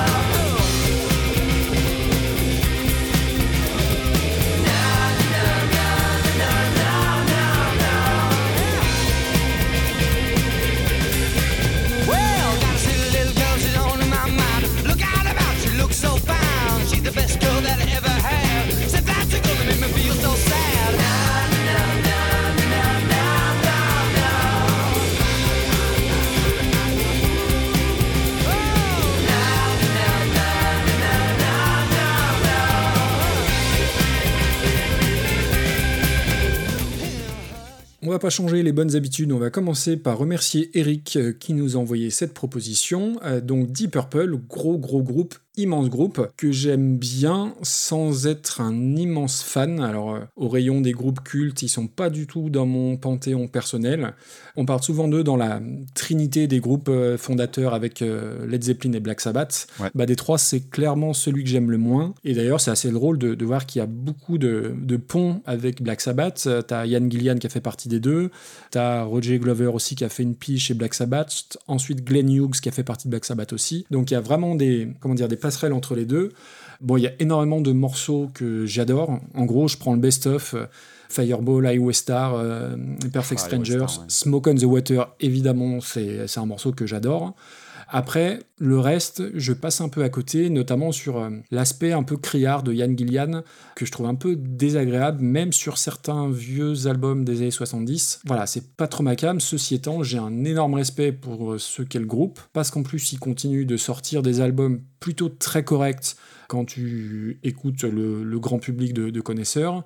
Ils continuent de toujours beaucoup, beaucoup tourner. Euh, donc ça, c'est à leur crédit aussi. Euh, Alors c'est toujours aussi un petit peu une gêne parce que tu as un peu le syndrome Michel Sardou dans le sens où tu as une grosse partie du public qui vient les voir pour entendre Highway Star et Smoke on the Water Ah oui. et que euh, Yann Gillian peut plus chanter comme avant et c'est bien normal vu l'âge qu'ils ont. Donc la chanson, bah, c'est déjà une reprise. En fait, c'est une reprise d'une chanson de Chris Ive qu'il avait lui-même repris euh, de Joe South, écrite pour Billy Joe Royal euh, bien au tout début des années 60. Et ce qui est assez drôle, et je ne savais pas, Hush, c'est le premier 45 tours de Deep Purple. Et d'ailleurs, c'est pas Yann Gillian au chant, c'est encore Rod Evans. Mm. Et c'est une chanson qui va bizarrement cartonner aux US, mais pas du tout chez eux, donc euh, aux au, au Royaume-Uni, comme quoi euh, nul n'est prophète en son pays. Et le premier album, du coup, je l'ai écouté et c'est un mix entre compos et des reprises. Tu retrouves euh, Help des Beatles, tu retrouves Hey Joe, et euh, je savais pas, donc déjà j'ai appris quelque chose. Hush, j'aime bien cette chanson, je trouve que ça définit bien le, son Deep Purple avec euh, une grosse section rythmique basse batterie, la prédominance des, de l'orgamon qui va bien. La chanson est un poil longue, je trouve. Par contre, tu as les nananas les plus célèbres de la musique contemporaine, avec Hey Jude et bien évidemment Ah, tu le, piques des notes. le nanana du générique d'Interville. ça, ça, Et- je savais pas. tu l'avais pas Ah, mais non, ça, c'est la petite touche Maxime, tu vois. c'est Le bon goût, le bon goût. Madame, La messieurs, petite je vous touche per- toujours, toujours. Maxime Léotote. C'est l'emplacement de la touche personnelle. Euh, ve- Venons-en à Kula Shaker. J'avais complètement oublié ce nom. Et pour une bonne raison, c'est que je confondais euh, Kula Shaker avec Corner Shop. Alors au niveau sonorité, c'est proche euh, sans être tout à fait pareil. Je sais pas si tu te rappelles, Corner Shop, ils avaient un tube Brimful of Asha qui était d'ailleurs bien meilleur que Kula Shaker. Bref. Et Kula Shaker, donc groupe de rock euh, psychédélique britannique. J'ai écouté deux trois autres trucs, euh, j'ai pas franchement adoré. J'ai gratté une chanson qui s'appelle Govina, qui est la deuxième qui remonte dans, dans les sites de streaming, aux influences un petit peu hindoues, et j'ai pas trouvé ça très bien. Pour leur version de Hush, alors c'est plus rapide, elle est presque plus anglaise, j'ai envie de dire. J'aime beaucoup l'intro avec les, premières mesures de guitare et les, et les petits allers-retours là après en ghost note. Après, c'est très fidèle à l'original, hormis un, un gros coup de polish global. euh, c'est très fidèle, c'est plus concentré, donc ça c'est plutôt pas mal. Ils ont la bonne idée de la raccourcir et tu retrouves quand même la partie euh, solo de gratte et, et de clavier. C'est efficace, mais sitôt écouté, sitôt oublié, parce qu'il n'y a rien de transcendant, ni dans la reprise, ni dans ce que j'ai écouté de Kula Shaker. Donc pour moi, c'est vraiment, euh, ouais, en céphalogramme plat, quoi. Alors, je te disais tout à l'heure que j'allais reparler de mes clubs guitare de quand j'étais petit. Et ben, c'est là que je vais le faire. Eh bah oui. Parce que euh, Deep Purple, c'est un groupe que j'ai mis énormément de temps à écouter et à enfin admettre qu'ils étaient, euh, que c'était un, un très bon groupe. hein. Tu parlais de, de la Trinité. Je crois en revanche que Deep Purple est celui qui me plaît le plus parmi les trois que tu as cités. Parce que j'ai quand même bossé un petit peu les, les plans de euh, Richie Blackmore et que j'ai- j'aime j'aime bien ça, j'aime bien ce côté-là. Euh, j'aime bien l'utilisation des synthés, j'aime bien le, le côté néoclassique dont je parlais tout à l'heure avec Lexi Layo, euh, qui bah, qui aurait pas existé euh, dans les années euh, 2000 si tu n'avais pas eu Deep Purple Oui. auparavant. Bien sûr. Donc c'est quelque chose que j'apprécie. Puis j'avais écouté, j'ai- j'aimais bien Rainbow aussi à, à certains endroits avant qu'il aille chanter, Oui. enfin avant qu'il aille jouer de la guitare folk dans la forêt. Mais euh, bon, voilà quoi, c'est un groupe que j'ai aimé découvrir sur le tard quand j'avais euh, ouais, 16-17 ans. Alors que clairement, c'est un groupe que j'aurais pu connaître beaucoup plus jeune, mais que j'ai refusé d'écouter pendant très longtemps à cause de mon club guitare. Parce que pendant le club guitare, j'avais un, il y avait un gars qui était dans, ma, dans, dans le groupe. Alors je connais encore son nom et son prénom, mais je vais pas le citer. Ah bah non. Mais euh, non, mais pour moi qui ai une mémoire désastreuse, il m'a bien traumatisé. Il ne faisait que jouer le riff de Smoke on the Water. en plus. Non, non, il le jouait correctement, mais il ne savait jouer que ça. Mais tu sais, euh, merde. pour raconter euh, la, la petite histoire, je, me suis rendu compte a- après, c'était un, un gars qui venait euh, d'une famille bah, qui faisait un peu catho-intégriste. C'était pas trop trop l'ambiance là où je vivais. Ouais. Et du coup, il était un peu. Bah, il avait pas un comportement comme tout le monde, si tu veux. Donc, il était vu un peu comme un mec un peu bizarre. Parce que, bon, c'est clair, ça faisait un gars de la, de la France des années 60 euh, en- dans les années 90. euh, ça se remarquait un peu. Et je pense qu'il était tombé sur ce morceau-là et que ça l'avait vraiment fait bouger en lui. Genre, euh, pour lui, ça devait être du death metal, quoi. D'accord, ouais. Donc euh, je, je vois ce qui a- ce- quelle énergie il poussait à aimer cette chanson et je m'en suis rendu compte que très tardivement ça. Et ce qui fait que finalement là où je, je voyais juste oh putain tu nous emmerdes avec ta chanson là, arrête de jouer ce riff, tu m'étonnes. c'est chiant. Et ben en fait euh, avec du recul je me dis mince j'aurais bien aimé comprendre comment lui avait découvert ce morceau là parce qu'il y a sans doute quelque chose à, à aller chercher. J'aurais bien aimé en parler avec lui, euh, avec celui que je suis aujourd'hui. Surtout que le riff, si tu enlèves tout le reste, c'est très chiant à écouter quand c'est pas. Ah oui, oui, non, mais c'est très chiant le, le riff. complètement, complètement. En fait, le, le morceau il tient parce que tu as la basse qui arrive derrière avec son sa note Oui, en oui. ostinato et tout ça. C'est en fait c'est le groove global du morceau qui fait que le riff est chouette. Mais le riff tout seul, bon bah il est iconique, mais euh, Il est chiant. il est chiant, ouais, il est chiant carrément. Donc Deep Purple, c'était ça le rapport que j'avais avec eux. Et puis finalement, euh, bah, plus tard, j'ai découvert euh, Highway Star. Alors quand tu prends Highway Star dans la tronche et que tu te dis ah c'est les mêmes que Smoke on the Water, tu refais le film à l'envers, tu fais bon je vais réécouter Smoke on the Water avec un œil un peu différent là. C'est ça. Et donc, c'est un groupe que j'apprécie. Et en fait, Hush, effectivement, bah, je le connaissais ce morceau, mais pareil, j'avais pas du tout fait gaffe au fait que c'était eux. Aussi parce qu'effectivement, le line-up, il a changé entre temps. Donc, euh, il y, a- y a quand même des petites évolutions qui font que ce morceau-là, bah, il ressemble pas forcément à ce que je connaissais d'eux. Mais j'adore cette chanson. Et tu l'as dit, hein, euh, j'avais noté moi aussi euh, Nanana, euh, le, le- le meilleur refrain en Nanana Eh ben derrière. Edjude. Quand tu vois que tu as des gens qui sont chiés à écrire des paroles, eux, c'est quand même le moment où tu fais Putain, la vache, ils- les mecs, ils ont fait Nanana et c'est bon, quoi. Et ça marche. Ah oui, mais ils l'ont bien fait. Ils ont bien écrit Nanana. C'est une chanson qui a refait parler d'elle récemment parce qu'elle est utilisée dans une scène de Once Upon a Time in Hollywood, le dernier Tarantino. Ouais, c'est euh, un moment où il y a une scène en bagnole avec euh, c'est le personnage de Sharon Tate et de euh, merde le criminel. Charles Manson. Et non, le, le- mais non, pas celui-là de criminel, l'autre celui qui est encore en vie et qu'on invite au César. Ah oui, euh, pas, Euh, Polanski. oui, oui. Roman. ouais, voilà. Polan, Ouais, ouais, bon, bref, ce- ce- on, on va l'oublier, ce monsieur. Toujours est-il qu'il y a une scène où, en fait, ils montent en bagnole et là, ils font un trajet en caisse et la, la caméra est dans la voiture et c'est cette musique-là qui est utilisée. Et ça a de la gueule, faut le reconnaître. En plus, ça te plonge dans une ambiance, quoi, vraiment. Et je suis allé regarder le clip et le clip est génial. Si tu as l'occasion de le voir, c'est génial. D'accord. Alors déjà, faut voir, le groupe, ils avaient entre 20 ans et 27 ans. Le plus vieux avait 27 piges, le plus jeune avait 20 ans. Je crois que c'est le chanteur en plus qui avait 20 ou 21, 21 ans à ce moment-là. Passons sur le fait qu'ils en fassent tous 35. Bah oui, c'est la mode ça. de l'époque, hein, c'est comme ça. Mais euh, je trouve ça assez fou de voir euh, l'inventivité et la, bah, la- la- le génie de cette musique avec des gens aussi jeunes. Ouais. C'est marrant parce que en fait, nous, on a une lecture de ces morceaux-là qui est euh, a posteriori, et nous, on entend ça comme des trucs qu'ont écouté nos parents. Donc j'ai toujours l'impression que c'est fait par des gens qui ont 40 balais. Et oui. Et non, c'est la musique, c'est la musique d'une énergie de gars de 20 ans. Et, et je trouve ça super cool de le voir en image parce que le clip, en fait, c'est filmé dans un, je sais pas, c'est une cour d'un manoir ou j'en sais rien. Et ils font semblant de jouer de la musique sur euh, des, sur les parapets en pierre, quoi. Tu vois le mec qui fait du synthé euh, sur un morceau de béton.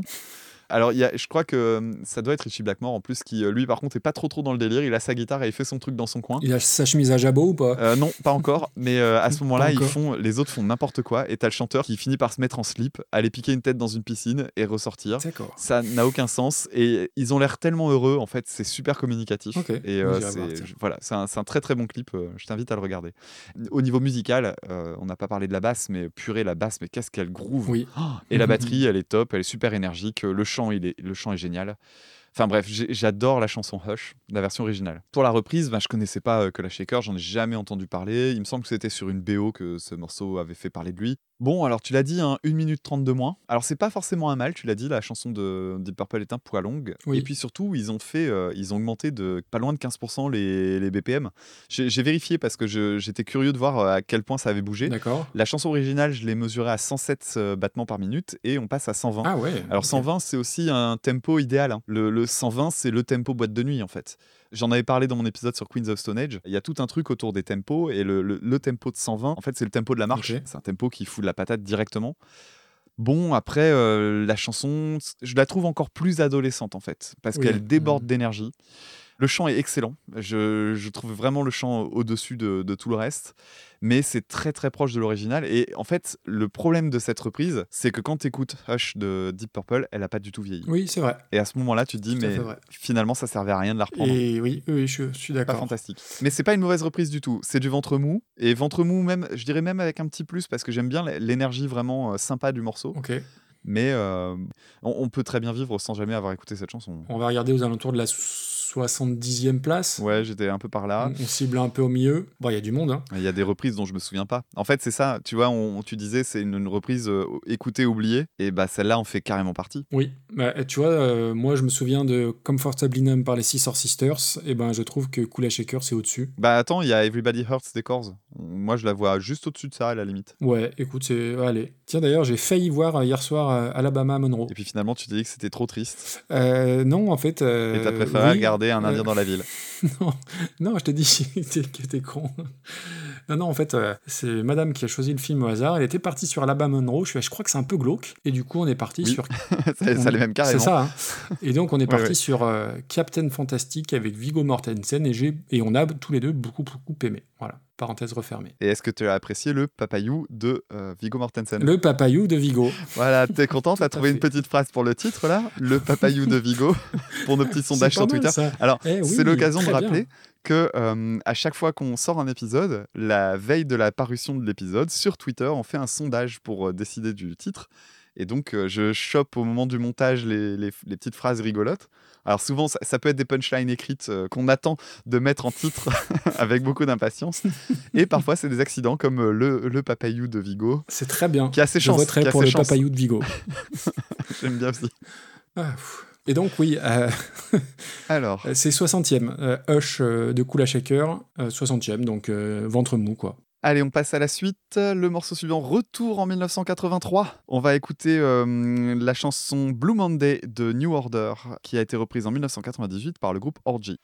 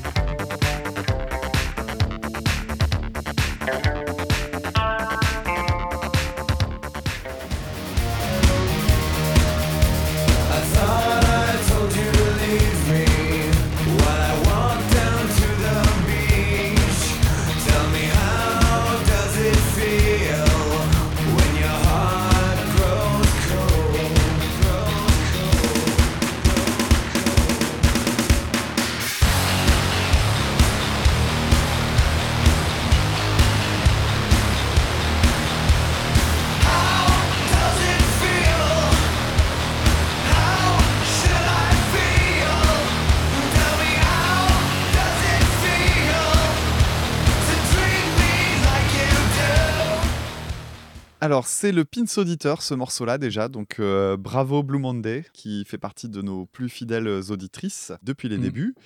Et très étonnamment, elle a choisi le morceau qui correspond à son pseudo. Alors, pour être tout à fait honnête, elle nous avait laissé le choix entre deux morceaux. et J'ai dit, ouais, on va faire celle-là. Parce que c'était celle que je connaissais parmi les deux qu'elle nous avait proposées. Alors donc euh, New Order, je te laisserai présenter euh, le groupe parce que euh, en fait c'est un groupe que je connais assez mal et j'étais très content de, à l'idée de réécouter la chanson Blue Monday parce que j'en avais un très bon souvenir et quand je l'ai réécoutée j'ai été un peu refroidi pour tout avouer parce que je l'ai trouvée extrêmement longue. La version disponible, elle, date, elle fait pas loin de 7 minutes. Elle est très répétitive. Et euh, bon, bah, alors c'est très sympa, hein, c'est de la new wave, euh, électro. Enfin, vra- vraiment, c'est un morceau sympa à écouter. Et en fait, j'en avais un bien meilleur souvenir que ce que j'ai vécu quand je l'ai réécouté. Et malgré le fait d'avoir un peu insisté, bah, plus je l'écoutais, au plus j'en avais marre de l'entendre. Bon bah désolé hein, si cette chanson est très connue parce qu'en fait oui elle est très connue c'est une Oui. je me souviens avoir lu mais ça tu seras plus précis que moi qu'elle fait partie des records de vente en, Angleterre euh, ou au Royaume-Uni euh, depuis X années donc je passe parce que j'ai pas grand chose à en dire et on en arrive à la version de Orgy alors, la version de Orgy, je la connaissais depuis assez longtemps parce que je fais partie de cette génération new metal. Et forcément, j'ai eu dans les mains l'album du Family Values Tour de 98, Bah. à savoir euh, le, la compilation euh, de, de morceaux tirés des lives de la fameuse Family Values, qui était donc une tournée qui regroupait les très gros groupes du métal. Je crois que c'était organisé par Korn, hein, si je dis pas de conneries au départ. Oui, c'est Korn qui était à l'initiative de ça, tout à fait. ouais. Ils auraient voulu faire le Ozfest en fait, d'une certaine Mm. manière, un truc euh, voilà ça. qui prenait un peu de poids. Finalement, ça n'a pas duré ce truc, Non. mais ils ont sorti le CD et le CD, euh, étonnamment, est devenu un espèce pas de culte, mais un truc que tu chopais quand tu écoutais du néo metal. T'avais forcément l'album du Family Je Values. l'ai aussi. Alors que dans mon souvenir, il est pas bon du tout l'album du Family Values. Il y a genre trois morceaux de chaque groupe. C'est enregistré en live, mais c'est inintéressant au possible parce que bon bah ils réinventent pas les morceaux quand ils sont sur scène. Je me souviens que quand j'étais gosse, c'était vraiment genre j'écoutais un morceau dessus à tout péter et euh, j'étais dégoûté quoi. Je l'ai ressorti euh, pour les notes. En fait, Korn, ils ont 3-4 chansons plus un medley, donc ils se taillent la part du lion. T'as Limp Bizkit qui a 3 morceaux. T'as Ice Cube qui a 3 Rammstein. morceaux. Rammstein, ils en ont un. Orgy en ont un ou deux. Et t'as Incubus qui a un seul pauvre petit morceau, alors que c'est peut-être le meilleur groupe du lot. Mais oui, oui, le, le son en plus, t'entends beaucoup le public euh, et t'entends. Ouais, c'est très très mal mixé euh, cette affaire-là. Il me semble que j'écoutais que le morceau de Rammstein en fait. D'ailleurs, c'est même limite le plus gros intérêt de cette tournée, c'est d'avoir fait, euh, d'avoir euh, pu mettre en avant Rammstein à cette période-là, parce que euh, autant ils, ils Oui. étaient connus euh, en Europe parce qu'il y avait eu déjà Zenzurt et Herzlite. C'était le moment de la tournée de Zenzurt. Hein. Zenzurt, ça doit être 97, quelque chose comme ça, 96. Et oui, euh, le, le, le morceau Du Hast euh, en live, bah, ça pète et Ouais. et j'imagine J'avoue. que euh, le Family Values n'a pas été complètement étranger à la réussite de Rammstein, même outre-Atlantique, parce que, C'est possible. ouais. parce que voilà, il n'y a quand même pas une très grande quantité de groupes qui réussissent à aller aux États-Unis et à faire carrière de ce côté-là. Alors, sachant que, enfin, toute proportion gardée, hein, parce que bon, bah, Rammstein, ils ont quand même continué de galérer pour aller aux États-Unis, et euh, le- les moments où vraiment ça a marché pour eux, c'est quand ils ont fait le- là, leur tournée euh, à partir bah, de la fin des années 2010, quoi. Enfin bref, donc euh, le, le Family Values, c'est pas un très bon album, mais il y avait la chanson Blue Monday de Orgy, et c'est comme ça que j'ai connu cette chanson en fait. Et je t'avoue que quand je l'ai réécoutée, la chanson euh, version studio, parce qu'en fait je me suis rendu compte que je la connaissais pas la version studio, bah, je l'ai trouvée vachement bien. Et je pense que ça va être un plaisir coupable parce que je suis pas certain qu'on va être d'accord avec moi, je suis pas certain que tu seras d'accord avec moi, on verra bien ce que t'en diras, mais je trouve que c'est une très très bonne reprise. D'abord parce que tu as le la fameuse intro avec le truc de batterie là, qui sonne tellement Metal Indus que ça fait vraiment sens de le reprendre version métal. Et j'ai même trouvé que la version de New Order finalement était assez plate. Une fois que tu avais ce truc là, quand la basse arrive, je me dis quoi, c'est tout Il y a un gros creux en fait dans le son. Alors que Orgy, eux, ils blindent tout avec une guitare qui est super grasse. Ils ont un son, en fait, qui est euh, très indus. C'est un, type de son de guitare. Clairement, moi, tu me mets ça sur mon ampli, jamais je joue avec. Je trouve ça dégueulasse, mais dans ce genre de contexte, ça marche à fond. La voix est pas mal. L'énergie, je la trouve euh, cohérente. Pour tout te dire, j'ai vraiment l'impression, quand je l'écoute, d'écouter Nine Inch Nails, en fait. Ouais, oui. je Pourtant, Mm. qu'on soit bien d'accord, hein, euh, je vais pas comparer les deux parce que je connais pas la carrière d'Orgy et je pense que s'ils ont pas vraiment fait beaucoup plus parler d'eux qu'avec euh, Blue Monday, c'est parce que ça doit pas être le groupe le plus fantastique du monde. C'est ça. Mais cette chanson-là, franchement, il y a un truc de Nine Inch Nails, en même temps c'est la période aussi, qui fait qu'elle me, elle me plaît bien.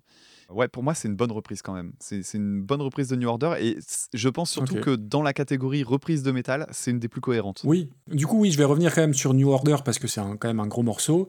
Donc, on a déjà parlé un petit peu de New Order quand on avait parlé de Joy Division. Donc, pour celles et ceux qui l'ignoraient, New Order, c'est la suite euh, plus ou moins logique de Joy Division, suite au décès de Ian Curtis. Et c'est un groupe très important de la scène de Manchester. Et d'ailleurs, on, on parle souvent de Liverpool parce que les Beatles, mais le nombre de groupes cultes sortis de Manchester, c'est quand même assez fou. Donc, il y a New Order, il y a les Stone Roses, Joy Division, les Smiths, les Buzzcocks. Plus récemment, il y a eu Oasis, il y a eu Elbow. Et en fait, il y a une vraie scène, la scène qu'on appelle Mad Chester, notamment au début des années 80, grâce au label donc, qui s'appelait Factory Records, Mhm. qui avait euh, sorti de terre un, un club, donc le mythique L'Hacienda, où New Order va se produire et euh, va être, euh, on va dire, à la source de toute une partie de la musique électronique, mais pas que en Angleterre. Et moi, New Order, c'est un groupe qui est pas forcément facile à appréhender. Moi, j'aime beaucoup New Order, mais j'aime la deuxième partie de leur carrière, c'est-à-dire la moins électronique. Les vrais fans purs et durs ne jureront que par les albums euh, Technique et Power, Corruption and Lies, qui sont vraiment très électroniques. Moi, j'ai beaucoup de mal à écouter, tout simplement. Donc pour ceux qui sont peut-être moins sensibles ou qui préfèrent aussi l'aspect euh, organique euh, instrument, je dirais, euh, je leur conseille plutôt de se pencher vers les albums Get Ready et Waiting for the Siren's Call, qui sont parmi les plus récents et qui sont vraiment excellents. Euh, alors, Waiting for the Siren's Call, il est très décrié parce qu'il y a un titre qui est affreux dedans, mais quand je dis affreux, c'est une hérésie d'avoir un, titre aussi mièvre, aussi fade. et du coup, c'est vraiment l'arbre qui cache la forêt parce que du coup, tu vois plus le reste, alors que le reste des titres est plutôt très très bien. Parenthèse refermée sur New Order. Effectivement, Blue Monday, c'est leur chanson la plus iconique. C'est le maxi le plus vendu de l'histoire de la musique. Et euh, toujours dans les histoires de, records, c'est la plus longue chanson à être euh, classée dans les charts, puisque voilà, elle fait 7 euh, minutes 30. Moi, c'est une chanson que j'ai toujours entendue sans trop savoir l'histoire, sans trop savoir le groupe derrière. Et du coup, je lisais cette semaine que donc Bernard Sumner, qui est le, le chanteur, le leader de New Order, disait que la chanson, elle avait été influencée très distinctement par quatre morceaux. Alors, un morceau de d'Italo Dance euh, qui s'appelle Dirty Talk. La ligne de basse, elle était empruntée à You Make Me Feel, Oui. qui est le tube disco de Sylvester que vous connaissez peut-être. Il y avait une partie qui était inspirée de Our Love de Donna Summer et il y avait un sample de Kraftwerk aussi dedans. Donc du coup, c'est un croisement d'influences et de générations, d'où l'importance aussi historique du morceau. Après, moi, je passe complètement à côté. J'aime pas Blue Monday. Donc, Ah. Désolé Blue Monday. Euh, J'aime pas du tout ce morceau. Euh, notamment le chant, je trouve que ça a plutôt vieilli. Et ça a même plus mal vieilli que d'autres trucs anglais de l'époque. Je pense à Dépêche Mode, je pense Ah oui, au. Cure. Euh, je, je trouve que ça tient pas franchement la distance. Et il y a un côté bruitage un peu. au- je sais pas si tu te souviens de ce sketch des inconnus. Tu viens de parler du Vesperac.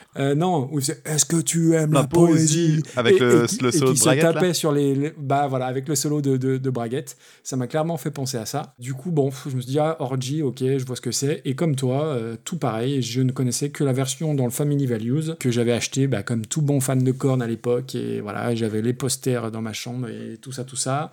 Et euh, je crois que sur le CD, je n'écoutais que Korn et Incubus. Je crois que tout le reste, je zappais. Première fois que j'ai entendu la version studio de cette chanson-là. Et donc oui, bonne chose, ils l'ont raccourci. Et ça, c'est un truc dont je me rends compte en vieillissant que je suis de plus en plus sensible à la, durée des morceaux et durée des albums. Et surtout que je venais de me taper la chronique du dernier live de Dream Theater qui fait deux heures et demie, qui est, Ouais, j'ai vu. qui est long comme un, comme un jour sans pain.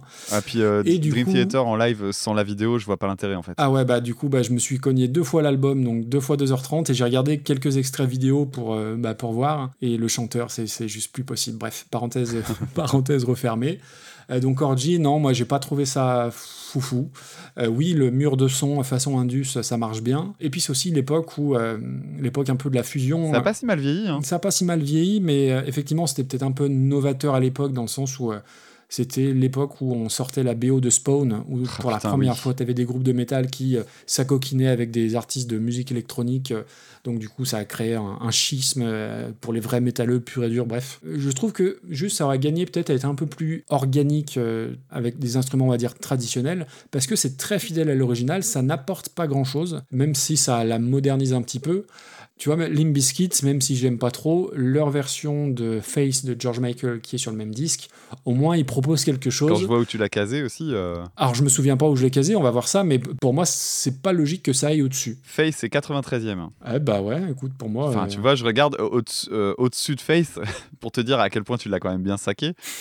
On écrit sur les murs de Kids United. Oui, mais, oui, mais ça, c'est le début de notre histoire, Damien, tu sais.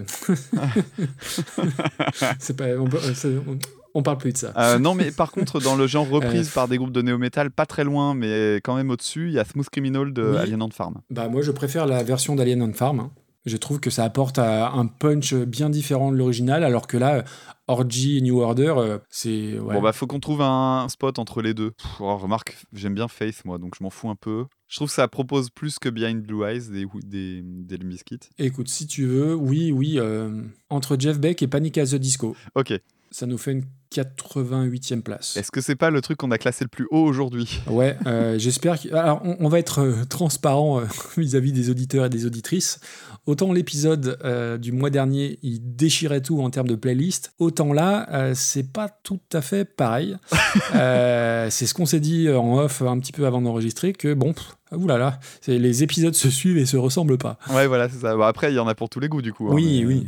Là, je doute qu'on va avoir beaucoup de retours euh, dans... en mode euh, Ah, j'ai découvert ça, c'était trop cool. Ouais, je, je Là, confirme. là, si- s'il y en a, franchement, on aura de la chance. hein. Si, je pense, il y, a- il y a moyen. il y a Oui, moyen, si, il y a un truc, mais ouais. Pas tout de suite. On continue? Allez, bah c'est parti, on est lancé. hein. Eh bien, le tirage au sort a été fait. On va parler maintenant d'une chanson d'un autre groupe mythique de la, des années 70 plutôt que 60, dont on parlait tout à l'heure avec euh, Deep Purple. On va s'intéresser au groupe euh, Lynyrd Skynyrd, qui a chanté Simple Man en 1973 et qui a été reprise en 2005 par Deftones. You can do this if you try.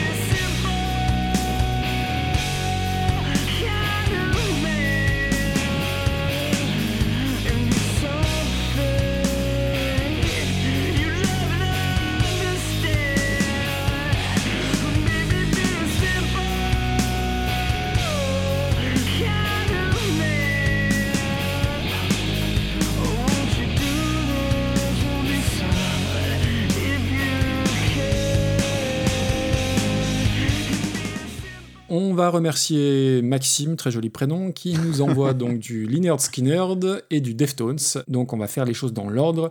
Lynyrd Skynyrd, c'est évidemment avant tout pour le commun des mortels Sweet Home Alabama, qui est une chanson à l'histoire d'ailleurs un peu controversée, qui est en réaction à des chansons de Neil Young sur fond de racisme supposé des habitants du sud des États-Unis. Bref, donc c'est cette chanson, et d'ailleurs moi j'ai- j'aime autant la version de Kid Rock euh, reprise sur All Summer Long, s'il y a des connaisseurs et des connaisseuses. Mais Lynyrd Skynyrd, avant d'attaquer Simple Man, c'est aussi Freebird. Eh oui. Freebird, si vous connaissez pas, c'est 10 minutes absolument jouissives de déflagration guitaristique. Ça commence comme une petite balade sympatoche et ça finit en orgie de guitare. C'est magnifique. Et ouais. c'est fantastique. On l'a réécouté ensemble plus Oui. ou moins euh, hier. Et euh, pour la petite histoire, Freebird, moi je l'ai connu d'abord par Dream Theater, dont on parlait tout à l'heure, qui l'insérait euh, en live dans je ne sais plus quelle chanson dans le milieu des années 90. Et j'ai d'abord connu la version de Dream Theater avant celle de Lynyrd Skynyrd. Donc Lynyrd Skynyrd, groupe mythique des années 70, euh, au destin tragique, puisque trois des membres sont morts dans un crash d'avion. C'est un groupe phare du rock sudiste euh, natif de Floride. Donc rock sudiste, en gros, pour faire un, un rapide schéma, c'est du rock avec des influences blues et des influences country. On va s'arrêter là pour la Et définition. plein de guitares. Et plein plein de guitares qui s'entremêlent. Euh, la chanson, elle est sur l'album qui s'appelle Pronounce Leonard Skinner, donc qui m'est particulièrement destiné vu mon niveau d'accent en anglais. Euh, L'album est top et c'est une chanson que j'aime vraiment bien, que je connaissais pas plus que ça. Je l'avais déjà écouté une ou deux fois, mais du coup, ça m'a permis de me focaliser dessus. Et c'est une tuerie, c'est une magnifique chanson, vraiment, et qui son plus se bonifie euh, au fil, de, au Ah fil des écoutes. Oh que Et oui. Je l'ai écouté peut-être trois fois, et à chaque fois j'ai écouté, j'ai entendu un, un- un truc que j'avais pas écouté la fois précédente, et je- du coup je me l'ai surpassé juste pour le plaisir. Vraiment, c'est formidable. La production de l'époque, elle est vraiment tip top. Je trouve que c'est très moderne finalement. La prod te permet de discerner chaque instrument, et ça, je suis très sensible à, à l'aération dans la, dans la prod.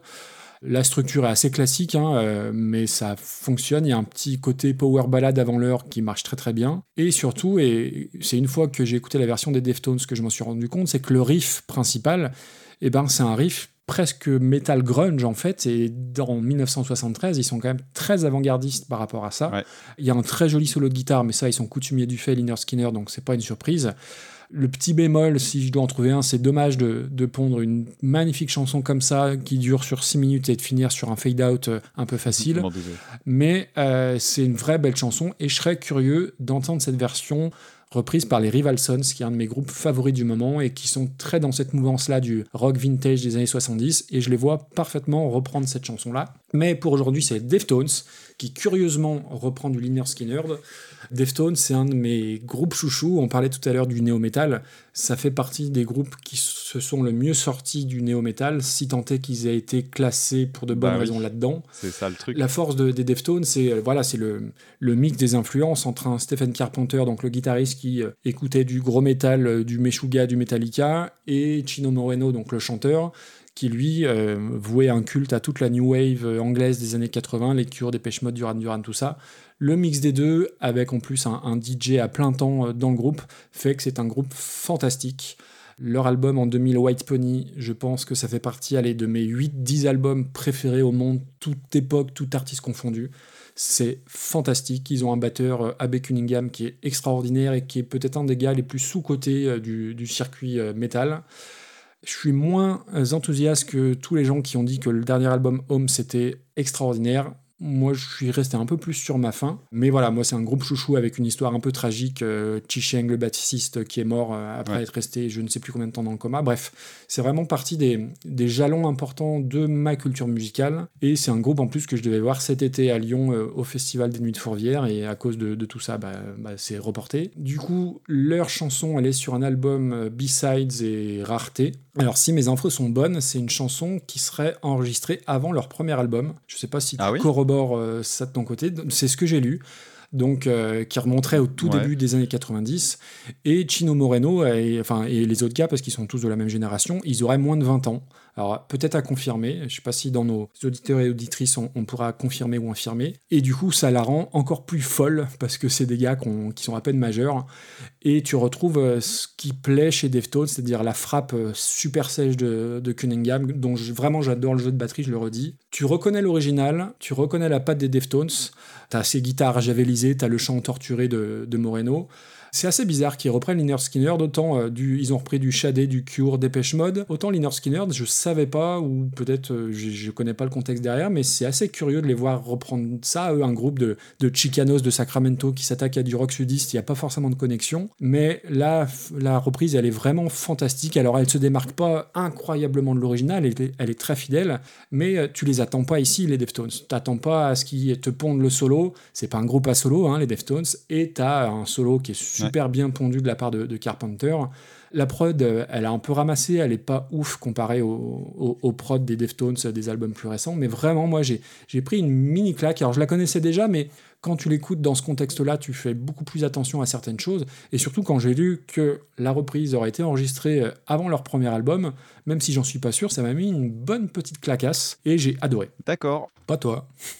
Je vais y venir. Je reviens un peu sur euh, Lynyrd Skynyrd. euh, le morce- ce morceau-là, euh, tu parlais tout à l'heure des, des deux autres dont on parle tout le temps, que sont euh, Sweet Home Alabama et Freebird. J'ai longtemps pensé que Freebird était mon morceau préféré des, des Skynyrd et suivi de Sweet Home Alabama, que j'ai découvert grâce à- au magazine Guitar Part quand j'étais ado, parce qu'il y avait cette chanson Sweet Home Alabama qui était dedans. Et va savoir pourquoi, dès que j'ai entendu la piste, c'était une piste instrumentale, parce que c'était vraiment fait pour apprendre à la jouer, je me suis dit, waouh, mais ce morceau, il tue. Et j'avais l'impression qu'il était à part de tout ce que j'avais entendu auparavant. Et c'est que après que tu te rends compte que le morceau est culte. Et c'est marrant de se, de se rendre compte euh, que bah, même quand tu aucun indice qui permet ça, il se passe quelque chose quand même. Et voilà, ça, ça m'avait vraiment beaucoup marqué. Et en fait, la chanson Simple Man, je la connaissais et je- simplement, je n'avais pas fait gaffe que c'était Lionel Scanner. Et du coup, en réécoutant, euh, là, euh, franchement, une grosse dizaine de fois cette chanson, dans plein de versions différentes pour préparer l'émission, j'adore cette chanson. Je crois Ouais, qu'elle est. elle titille Freebird, mais vraiment, euh, là aujourd'hui, Hmm. je préfère écouter euh, dix fois Simple Man que, euh, que Freebird, que j'ai réécouté hier. Enfin, t'en as parlé, on, on- on a regardé, je t'ai fait découvrir la scène de fin du film Devil's Reject de Rob Zombie. Le mec m'a quand même spoilé tout le film. hein, Ouais, je t'ai spoilé le film en mode euh, on s'en fout, mais t'avais besoin du contexte pour profiter de cette scène qui est vraiment très bien euh, avec le contexte. Bon, je suis désolé si tu, si tu avais envisagé de le regarder, mais bon, C'est comme pas je, grave. Non, non, t'inquiète. alors après euh, Liner Skynyrd, il y avait aussi un autre morceau dont on parle pas trop, mais qui, qui est connu pour les fans de Metallica, qui est Tuesday's Gone, Oui, parce qu'il l'avait repris sur le, sur le Garage. Jink, ouais. Ouais. La chanson, elle a un petit truc, tu parlais de côté grunge. Je pense qu'il y a deux ingrédients, en fait, qui peuvent faire pencher la balance de ce côté-là. Le premier, c'est que c'est un morceau de leur discographie qui est joué avec des guitares un demi-ton en dessous, ce qui n'est pas le cas du reste. Et en fait, ça se sent pas particulièrement, mais du coup, ça amène un, un truc un peu plus grave quand ils arrivent sur certains accords Mhm. notamment à cause d'un deuxième ingrédient, qui est que euh, quand on arrive sur euh, les, les moments les plus euh, envolés au niveau du chant, vraiment le refrain, tu as des guitares en fait qui doublent la quinte. Ok. Et, euh, et, et la quinte, c'est ce qui donne de la patate. En gros, euh, c'est quelque chose qu'on utilise pas mal dans le métal quand on veut simuler une 7 cordes sans en avoir. D'accord. Tu doubles ta quinte et ça donne vachement de poids à ton accord. Et il y a ça en fait dans la chanson de euh, Liner Skynyrd. Et c'est vrai que ça donne énormément de, de force en fait à certains moments du morceau. Alors le morceau, le riff d'intro, il est iconique. Ce simple arpège tout bête, il est, enfin voilà, il t'emmène très très vite. Et ce qu'il y a de rigolo, c'est que le morceau, même s'il est extrêmement efficace, franchement, il est imparable. Le producteur n'en voulait pas comme single. Ah bon? Je sais pas si t'as lu ça, Ah non. mais euh, ouais ouais. En fait, ils, leur, euh, alors c'était le producteur, mais ils jouaient aussi du coup du, du synthé pour eux. Et euh, ils voulaient pas de ce morceau-là comme single. Ils l'ont enregistré, puis après ils ont dit, euh, écoute, viens et puis fais tes parties juste après. Et c'est en découvrant la version déjà un peu enregistrée qu'il s'est dit, ah si quand même il y a quelque chose. En termes de prod, c'est un morceau monstrueux. T'as des sons de guitare au top. La basse, elle est super vivante. Le chant, il est magnifique. C'est 73, hein, c'est fou. Hein. 73, ouais. Et euh, tu parlais de l'accident de- d'avion, parce qu'ils sont morts effectivement dans un accident d'avion. C'est les deuxièmes de notre classement à mourir dans un accident d'avion euh, avec euh, les. C'était les Cœurs de l'Armée Rouge. Et euh, le chanteur faisait partie des victimes en fait de ce crash. Enfin voilà, c'est quelque chose qui a vraiment compliqué la vie du groupe. Alors malgré tout, le groupe s'est quand même reformé. Euh, il a refait une tournée. Alors il y a des, notamment des très très bonnes vidéos qui datent de 2006. Mhm. Il y a des lives où ils reprennent justement euh, bah, les grands, les grands classiques qui sont bien filmés. Sauf qu'en fait, quand tu regardes un peu, tu n'as plus qu'un seul membre original. Ah bah oui. Tu as un guitariste en fait qui vient de, de cette époque-là. Tous les autres en fait sont des proches du groupe, notamment le chanteur actuel qui est en fait le frère du chanteur décédé en 1977. Malgré tout, euh, ça passe vraiment nickel en, en concert. Il y a vraiment une belle énergie. Tu parlais des solos de Liner Scanner. Ils ont vraiment une patte qui est pas possible. C'est t'as des lignes mélodiques chantables dans tous leurs solos. Et c'est, je crois, le truc que je préfère chez eux. Et en même temps, t'as des vrais passages où t'as de la vélocité, Mhm. t'as un petit truc rapide, un, un truc un peu euh. Ouais, voilà, qui te montre que euh, ouais, ils ont, ils ont de l'énergie. Puis c'est pas facile à rejouer hein, un solo de, de Leonard Ouais, en termes de vitesse. Puis euh, t'as toutes ces voix qui s'entremêlent et tout. Enfin, c'est vraiment, vraiment, vraiment super. J'a- J'adore ce morceau. C'est fou, c'est fou. Après, je me permets juste, il faut, il faut absolument écouter cette chanson deux fois, parce qu'on peut passer à côté la première fois, parce que ça passe vite, mais c'est vraiment, moi, j'ai limite, je voyais la chanson se bonifier sous mes oreilles. C'est assez dingue à expliquer. Ah oui, oui, complètement. La- le refrain, il touche au sublime, vraiment. Mm. Alors du coup, euh, j'en arrive à la, la reprise. Comme tout à l'heure, euh, quand euh, je t'avais parlé de Children of Bodom, je me souvenais plus qu'on avait du Deftones dans la, dans la playlist. Ce qui fait que euh, j'entends, alors je vais, je vais être un peu sévère, mais je Ah vais tempérer après. Euh, le, le début du morceau, je me suis dit, c'est quoi ce bordel avec ce guitariste qui est pas foutu de rejouer le même pattern à la main droite? Parce qu'il atta- il, a- il attaque pas les bonnes cordes, donc ça m'a agacé. Ensuite, euh, sa corde de si est clairement désaccordée. euh, et ça m'a. enfin, alors, j'ai réécouté. Pour te dire, j'ai poussé le vis parce que j'entendais. Je sais qu'elle est désaccordée. C'est pas la peine de le vérifier, mais je voulais savoir à quel point. Donc j'ai- pris le morceau, j'ai isolé la partie. Euh, Casse-couille, bordel. j'ai isolé la note sur laquelle j'avais un doute. J'ai mis un, un accordeur dessus pour regarder à peu près. Et oui, oui, il y a un gros problème d'accordage sur cette chanson. Puis après arrive euh, une voix géniarde d'asthmatique. Oh, Et là, je me dis, ça va pas le faire. ça va Oh pas là le faire. là. Ah ouais, le côté. euh, c'est pas possible. Je J'y arrivais pas au début. Alors, je, vais, je te dis, je vais tempérer. Mais la première écoute, elle m'a été vraiment, vraiment compliquée. Parce que je trouvais que c'était le truc qui allait en faire des kilos-caisses. Et ça m'a vraiment déplu. Et puis finalement, la saturation de la guitare qui me plaisait pas au début, j'ai fini par me dire ouais, c'est pas mal. Alors elle a pas le même poids que l'original, pourtant c'est clairement euh, les moyens techniques euh, sont sont pas du tout les mêmes et tu te dis bon bah, aujourd'hui faire un mur de guitare c'est quand même vachement facile alors qu'en 73 c'était un peu différent. Hmm. Ouais non non non, le son des guitares de 73 est plus fort je trouve que ce qu'on entend euh, dans la version de Deftones. Et puis arrive le refrain et là ça y est, quand le chant s'ouvre, je me suis dit Hmm, ok. D'abord, j'ai reconnu que c'était Tino Moreno. Et puis, euh, et du coup, ça a fait sens par rapport à son côté asthmatique. Et, euh, le, et la chanson euh, vraiment prend à ce moment-là un vrai envol, quelque chose qui passe mieux. Et puis arrive le solo, et je me suis rendu compte que le solo était absolument identique, mais à la note près. Alors ça m'a fait me soulever une question en fait, et j'avais envie d'en parler avec toi. Est-ce que quand tu fais une reprise, tu dois reprendre le solo à la note près? J'ai tendance à penser que des fois oui. Si tu refais euh, Hotel California des Eagles, vaut mieux refaire le, le solo euh, quasiment à la note près. Et en même temps, je t'avoue que du coup, j'avais pas l'impression d'écouter un truc intéressant du tout. quoi. Que je vérifiais, c'est vraiment quand je te dis la note près, c'est la note près. hein, je déconne pas. hein. Ils ont pris la partition et ils rejouent. C'est une vraie question. Après, je pense que là où tu as raison, c'est que ça dépend du morceau. Un morceau iconique, euh, ouais, non, je, je sais pas. C'est une vraie. Moi, moi, je pense que non. Sur, sur une reprise, euh, je pense pas qu'il faille coller absolument note pour note. Après, tu peux t'en éloigner et ne pas le, le dénaturer. Tu peux sortir un peu, proposer des variations. Après, il faut pas proposer Mhm. quelque chose de radicalement différent. Mais moi, j'aurais tendance à dire que euh, c'est pas grave si c'est pas note pour note. Et c'est pas grave si c'est du copier-coller non plus. Parce que surtout là, dans ce cas précis, c'est ce que je disais, Stephen Carpenter, c'est pas un, un gars qui est habitué à faire des, des C'est solos. pas un soliste, ouais. C'est pas un soliste. Et du coup, je trouve que ça plutôt très sain, plutôt que d'avoir voulu euh, faire des, des trucs euh, beaucoup plus euh, métal ou, ou des arrangements de guitare ou autre. Je trouve ça plutôt très sain de coller à l'original. D'accord. Bah après, moi je t'avoue que c'est au moment du solo que je me suis dit cette reprise, elle est bien mais pas top parce que je disais qu'il y avait zéro prise de risque. C'est un hommage, clairement. Oui, mais oui, euh, oui, j'ai- tout à je- fait, je- c'est vrai. au moment du solo, je me suis dit ouais, mais euh, syndrome placebo. Tu sais. Ah ouais, non, non, non, non, non. Alors- Non, Placebo et Deftones dans la, dans la, même, dans la même phrase. c'est- Je suis désolé, possible. mais c'est- j'ai vraiment, quand je me, je me suis dit, ouais, vous avez- vous vous êtes fait plaisir, mais ça n'apporte pas grand-chose. Alors si, après, il y a une chose qui m'a plu et à quoi j'ai fait attention euh, au moment des dernières réécoutes, c'est à la toute fin, dans les derniers refrains, il y a Chino Moreno qui change une note dans le chant. Il rajoute une carte et il revient vers la tierce majeure. Et c'est un truc qui n'est pas du tout dans la version de Liner Skynyrd. Mm.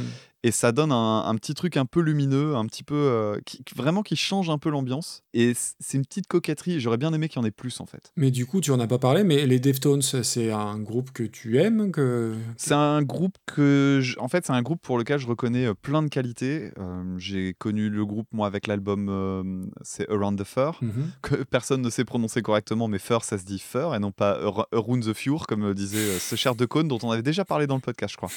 Donc oui, c'est un, un album que j'ai découvert euh, à la sortie, puis après du coup j'ai pris comme tout le monde euh, White Pony, mais White Pony qui avait bluffé tout le monde. Moi, j'ai eu un rapport très compliqué avec cet album pendant très longtemps. Ah ouais. Parce que je le trouvais extrêmement maniéré. Et avec du recul, je le trouve toujours aussi maniéré, mais sauf que je vois en quoi il est unique. Le truc, c'est que j'ai fini par trouver les morceaux qui me plaisaient vraiment dessus, notamment Passenger, le morceau avec Bah Maynard oui, celui a- bah voilà, j'allais le dire. évidemment. C'est peut-être euh, celui que j'aime le moins de tout l'album. Ah bah c'est rigolo parce que tu vois les, les grands classiques euh, genre House of Flies et tout ça bah c'est les chansons que moi j'aime pas. Ah ouais, je trouve vraiment que c'est euh, l'album où Chino Moreno s'écoute euh, minaudé et j'ai du mal. Alors je suis désolé parce que je sais qu'en plus parmi les personnes qui écoutent le podcast, il y a Christophe de Enjoy the Noise. Euh, je sais pas s'il écoute toutes les émissions qu'on fait mais j'espère qu'il entendra pas ça parce que c'est un gros gros fan de Deftones. Mais euh, mais oui oui euh, l'album euh, White Pony, je vois en quoi il est important. Clairement dans le néo metal c'est enfin dans le néo metal dans le- la période néo metal parce que comme tu le disais très bien c'est pas un groupe de néo metal Non. c'est un album à part en plus pour tout parce que même la pochette et tout ça il y, a- il y a tout un truc qui fait que cet album était bizarre Oui.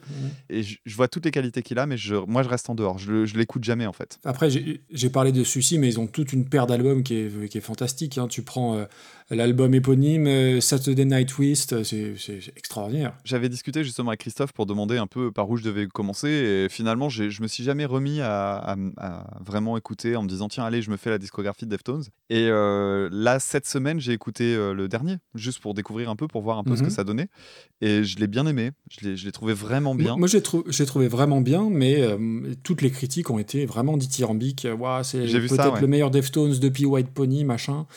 Et ben, ouais, moi je l'ai trouvé très bien, mais ouais, c'est même pas dans mon top album de l'année, quoi. Mais moi, comme j'ai zappé toutes les étapes entre deux, j'ai juste trouvé très bien sans ouais, poser de questions. ouais. Mais euh, je sais pas ce qu'ils ont sorti en. Enfin, je, je connais leur discographie, je vois les pochettes et tout, mais euh, j'ai pas, je les ai pas écoutés, donc euh, je saurais pas me situer. Mais le dernier, je l'ai trouvé bien. Bon, du coup, on va pas être d'accord sur le classement. Parce que moi, c'est. Enfin, tu vas pas me dire top tier quand même. Non, non, pas top tier, mais première moitié. Tu sais, moi, c'est euh, flèche molle vers le haut, donc euh, pour moi, c'est du milieu haut. euh. Après, elle s'est bonifiée aussi avec le temps, hein, je t'avoue. La première fois, je l'ai trouvée chiante parce que j'ai entendu tous les trucs qui m'agaçaient. Bah, va la réécouter, tu reviens. non, pour moi, ça va à la 42e place entre Jealous Guy et Hey Hey My My. c'est rigolo, je regardais de ce côté-là. Ça, c'est de la précision. Ouais, ça me semble pas déconnant. Et d'ailleurs, bah tiens, c'est drôle, elle est en dessous de Jealous Guy. Jealous Guy qui fait partie des reprises des Deftones euh, sur leurs deux albums. Ils en ont sorti deux de, de B-Side et Rarities. Ils ont repris Jealous Guy. Tiens, juste un truc, euh, ça me fait penser, puisque tu viens de parler de, de John Lennon. J'ai lu euh, que le groupe Lynyrd Skynyrd, en fait, ils ont eu un, un début de carrière assez tonitruant. Ça- le succès leur est un peu tombé dessus. Et en fait, l'endroit où ils enregistraient, il y avait plein de grands noms qui enregistraient aussi. Et ils se retrouvés avec John Lennon qui venait les voir. Et les mecs étaient tellement sur le cul qu'ils n'ont pas été capables de rejouer après. Et Merde. donc, du coup, ils ont dû décaler leur enregistrement au lendemain parce que c'est genre, euh, oh putain, putain, on a vu, euh, il y, a- il y a John Lennon qui est Mm. venu nous voir. Et je, trou- et je trouve ça trop cool. J'ai- J'aime toujours en fait me dire que des artistes et des groupes qui après ont du poids sont avant tout des musiciens qui euh, ont eux aussi bah, des, des, des idoles, des gens comme ça qu'ils admirent. Et, bien sûr. ouais, c'est pas anodin de se retrouver avec, euh, avec un grand nom comme ça qui débarque dans un studio. Tu m'étonnes. Bon, alors il nous reste plus grand chose à traiter. En plus de ça, là-dedans, il y a mon pins? Tu te demandes toujours où est mon pins. hein. Euh, je sais pas si c'est un pins euh, positif ou un, un pins euh, cassage. Alors c'est quoi ta théorie? Ma théorie, euh, j'ai peur que ce que j'aurais choisi en pins cassage, ça soit ton pins positif. Euh, ou inversement. Donc non, putain, dis-moi pas que c'est la cinquième, ton pins, pour, ou alors pas pour des, des bonnes raisons. Ah, je sais pas. La cinquième, c'est celle dont on va parler maintenant. Ok, bon, très bien. Vends-nous ça, vends-nous du rêve. Eh bien, on continue. Alors, pour euh, spoiler un peu la suite de ce dont on va parler, les trois artistes qui nous restent, c'est trois groupes français en fait. C'est- assez. euh, Enfin, trois artistes français en tout cas. Ah oui. Donc, c'est assez intéressant de, de voir comment ça s'est goupillé tout ça. On va donc parler de la chanson Désenchantée de Mylène Farmer, parue en 1991, reprise en 2020 par Misanthrope.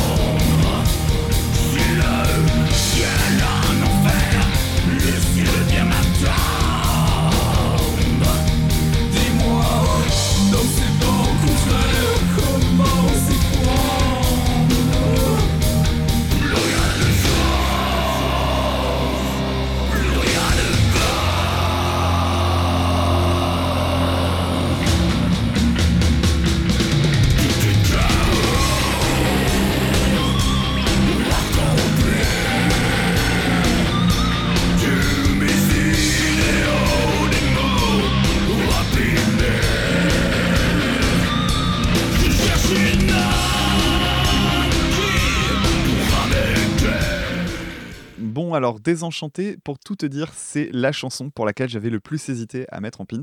Et euh, jusqu'à il y a 3-4 heures de ça, j'étais convaincu que j'allais mettre celle-là en pins. D'accord. Parce que je vais faire un énorme coming out. Après Dave et Demis Roussos, Non, j'ai pris une grosse claque sur du Mylène Farmer. Ouais. c'est une blague.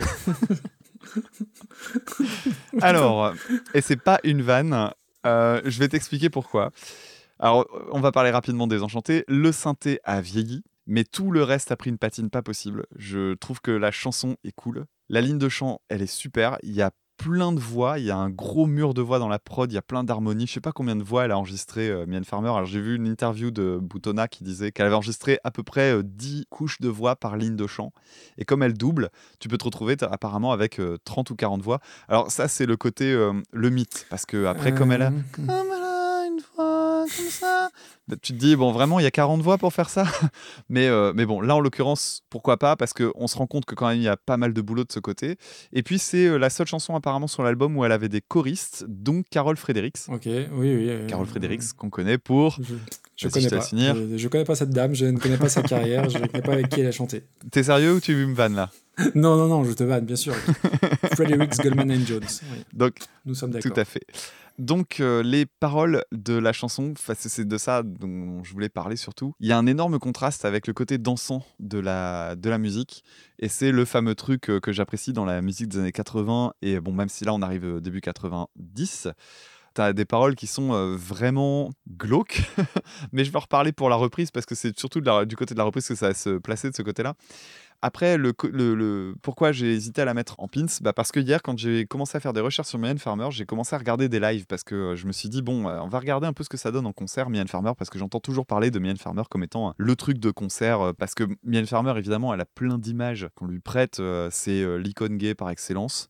Elle fait des lives qui remplissent euh, des Bercy euh, pendant euh, une semaine entière sans faire la moindre publicité. Quand elle sort un album, le truc va se vendre de toute manière par pelleté alors qu'on la voit pas à la télévision ni rien. Elle se fait désirer à mort pour les interviews. Elle fait une interview vite fait par album, sans doute pour bien faire mousser le truc autour. Mm. C'est clairement une, un monstre en termes de communication. C'est une personne qui a un univers apparemment euh, très très spécial qui plaît à beaucoup de monde. Et hier, je me suis dit, allez, éclaircissons ce mystère parce que moi j'étais toujours euh, assez éloigné de ça. Voyons voir ce que ça vaut. Donc je suis allé regarder des lives et j'ai pris une grosse claque en fait sur les lives. Pas forcément pour les raisons qu'on peut imaginer parce que euh, les lives puent le playback à 200 km.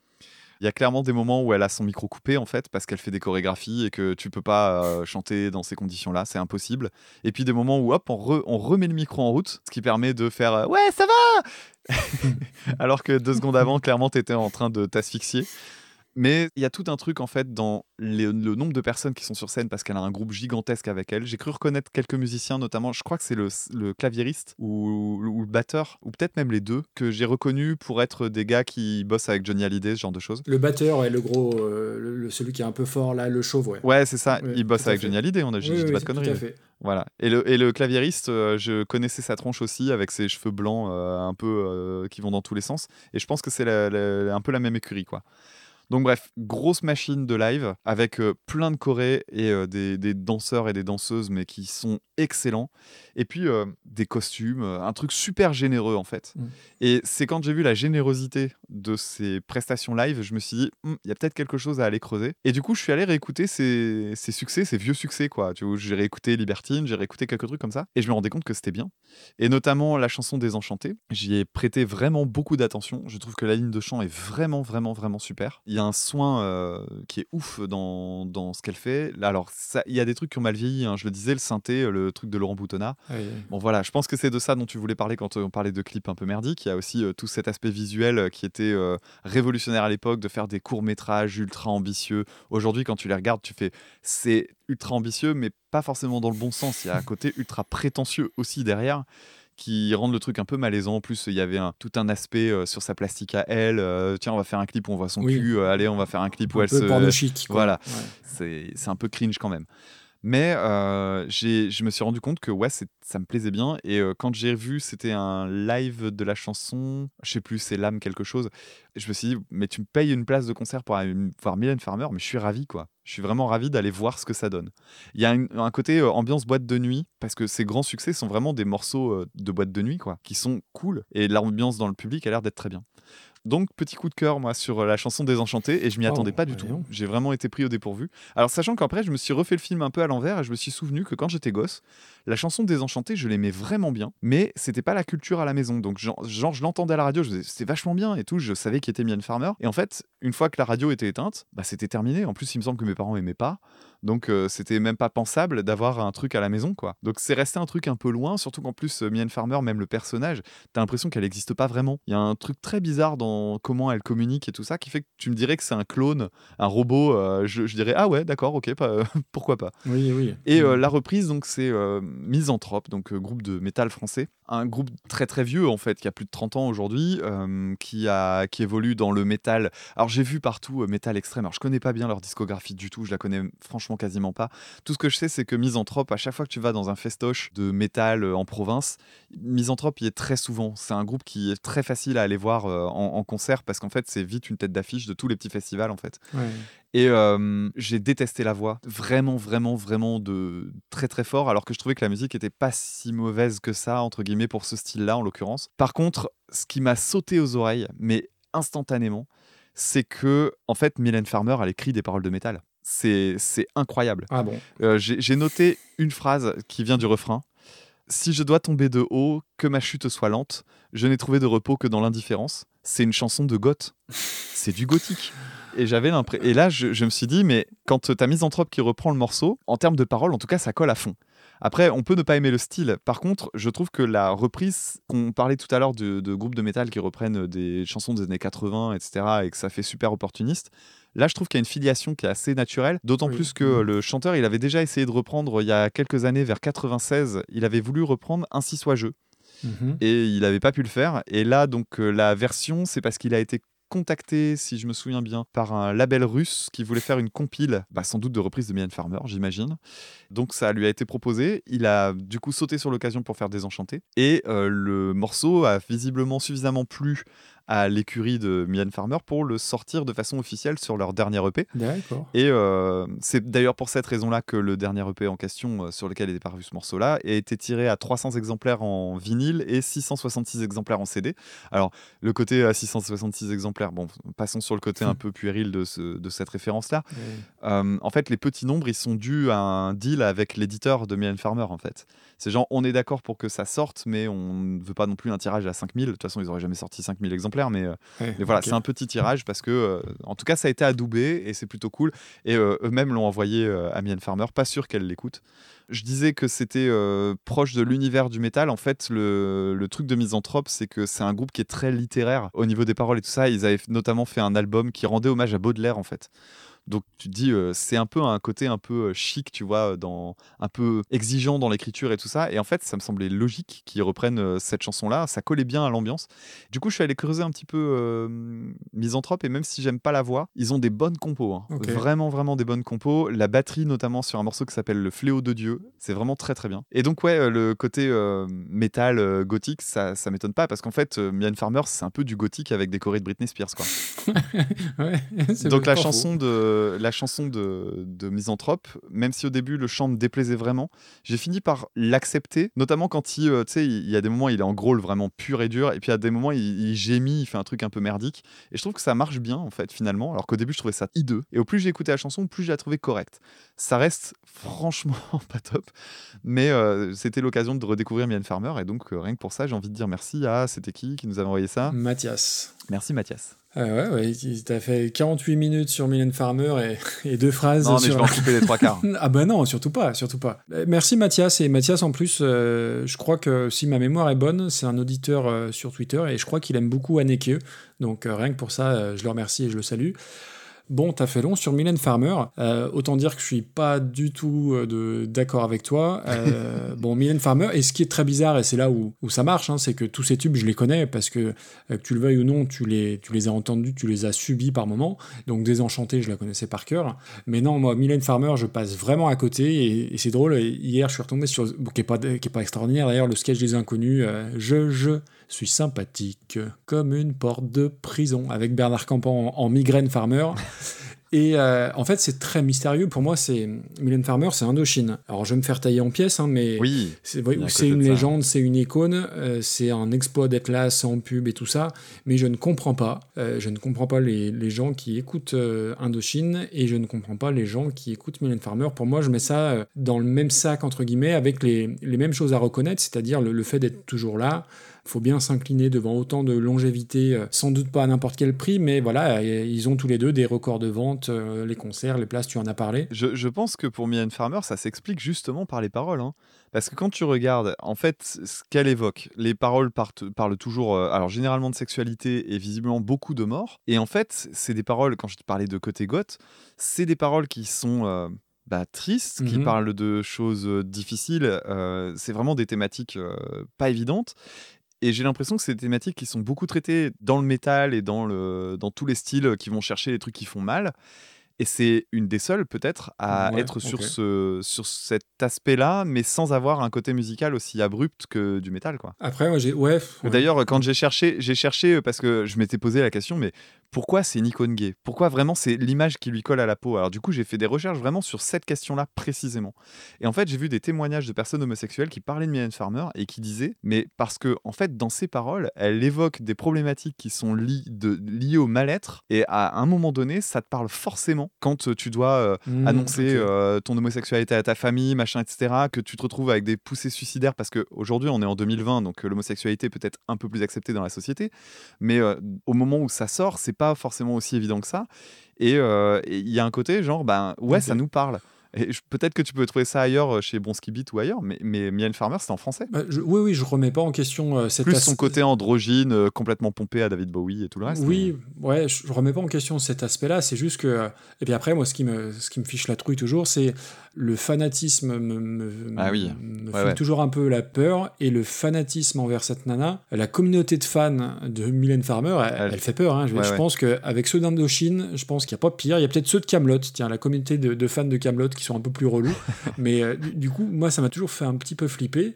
Alors oui, euh, c'est une performeuse, tu as parlé euh, de ses concerts et tout. Performeuse, danseuse, chanteuse, pas vraiment. Alors je sais plus dans quel concert j'ai souvenir d'elle en, en train de chanter, en train d'essayer de s'appuyer sur le ventre pour faire sortir un son, euh, une note ultra aiguë euh, qu'elle arrivait sans doute pas à atteindre. Mais qui était enregistré, donc on s'en fout. Et voilà. Euh, après, elle est citée en référence par beaucoup de gens et des gens très importants. hein. La liste, elle est assez folle, elle est assez longue. Mais moi, je suis toujours passé à côté. Et le pire, c'est que je suis tombé dessus là en préparant l'épisode. Elle a fait un duo artificiel forcément avec Michael Hutchence, de, le chanteur d'Inexcess, euh, sur Never Tear Us Apart, qui est en plus une de mes chansons préférées d'Inexcess. Je veux même pas l'entendre, je veux même pas savoir pourquoi, comment, euh, pour qui. Euh, ouais, je suis vraiment toujours passé à côté. Et si dans les trucs, dans les trucs fun fact, ça fait 35 ans qu'elle chante. Elle a fait seulement 7 tournées. Ah ouais Donc en, en tout, elle a, elle a fait 207 concerts en 35 ans. Putain, Mais euh, tu me diras, au prix des places, je pense que c'est rentabilisé. c'est clair. Mais euh, j'avais pas du tout cette image-là. Je pensais qu'elle elle tournait euh, comme une acharnée, comme beaucoup. Bah non, elle a fait, elle l'aurait fait parce que c'est, euh, je suis pas sûr de mes sources, mais elle aurait fait 207 concerts seulement. Après, il y, a- il y a beaucoup de, de concerts qui ont été filmés, qui ont été diffusés et tout ça, donc euh, Oui, oui, tout à fait. elle, vend, elle vend aussi les, les vidéos. Quoi. Ouais, complètement, complètement. Et donc après pour la chanson, donc euh, toujours en termes de chiffres, bah, c'est la chanson la plus diffusée en 1991 en France. Ouais.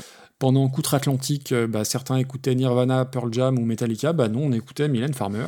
Et pour moi, la chanson, au-delà du texte, euh, c'est un peu Désirless qu'aurait réussi. Je trouve que Oh. ça casse pas trois pattes. Je parle pas du texte, encore une fois. C'est Alors après, évidemment, 91, ça commence à être vieux, hein, 91 par définition. Mhm. La boîte à rythme, on va dire que c'est compliqué. Alors tu vois, j'ai quand même marqué mélodie super efficace au niveau du chant. Ça, c'est, Ah oui. une réalité. C'est difficile de dire le contraire quand même. C'est hein. Et- difficile de dire le contraire, je suis d'accord. Et, autant dans les couplets que les refrains. C'est ça qui est impressionnant dans cette chanson-là. Après, oui, euh, bon, j'ai noté euh, le, le chant qui était doublé pour masquer peut-être un peu l'absence de profondeur de voix. Donc, du coup, tu doubles et ça fait un effet et ça permet de gagner un petit peu en amplitude aussi. Bon, voilà, c'est, je la connaissais sans surprise. Et le pire, c'est que je pressentais que, que la reprise allait être pire.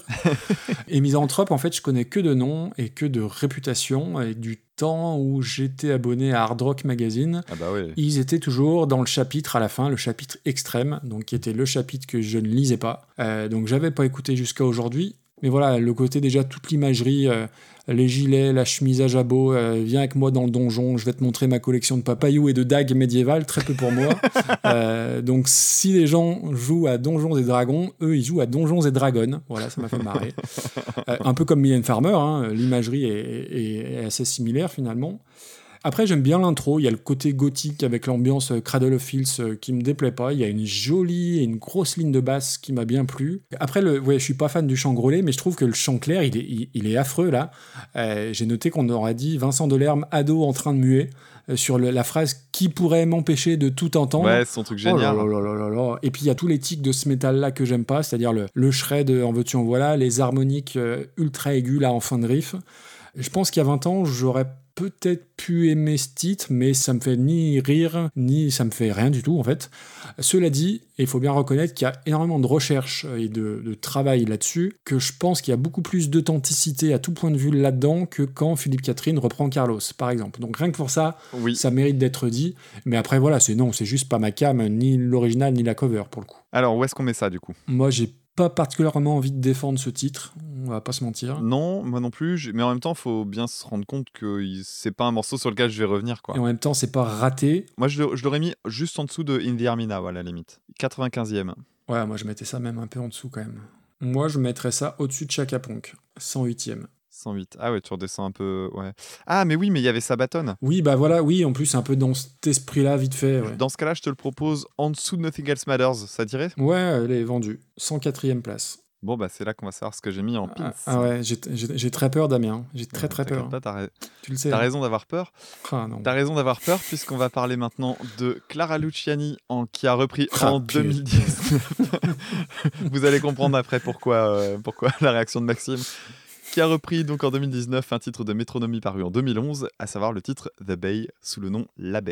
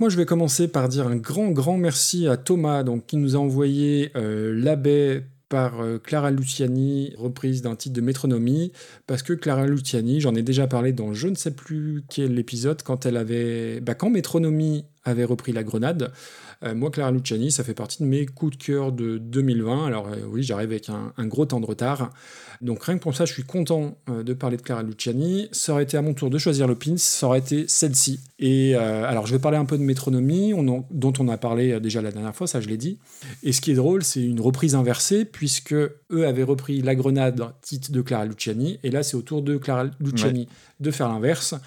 J'avais pas trop aimé, euh, si tu te souviens, leur reprise de Clara Luciani, et là pour le coup, je connaissais la reprise de Clara Luciani avant l'original. Donc débrouillez-vous avec ça si c'était pas clair. Euh, mais en gros, c'est un peu Inception, c'est-à-dire que c'est le repreneur de la dernière fois qui reprend ce coup-ci ou inversement. C'est l'inverse, ouais. Et euh, c'est l'inverse. Et donc, du coup, c'était très bizarre parce que comme j'ai connu la version avant, j'avais l'impression que c'était Métronomie qui reprenait Clara Luciani, qui reprenait elle-même. Enfin bref, c'est très très bizarre.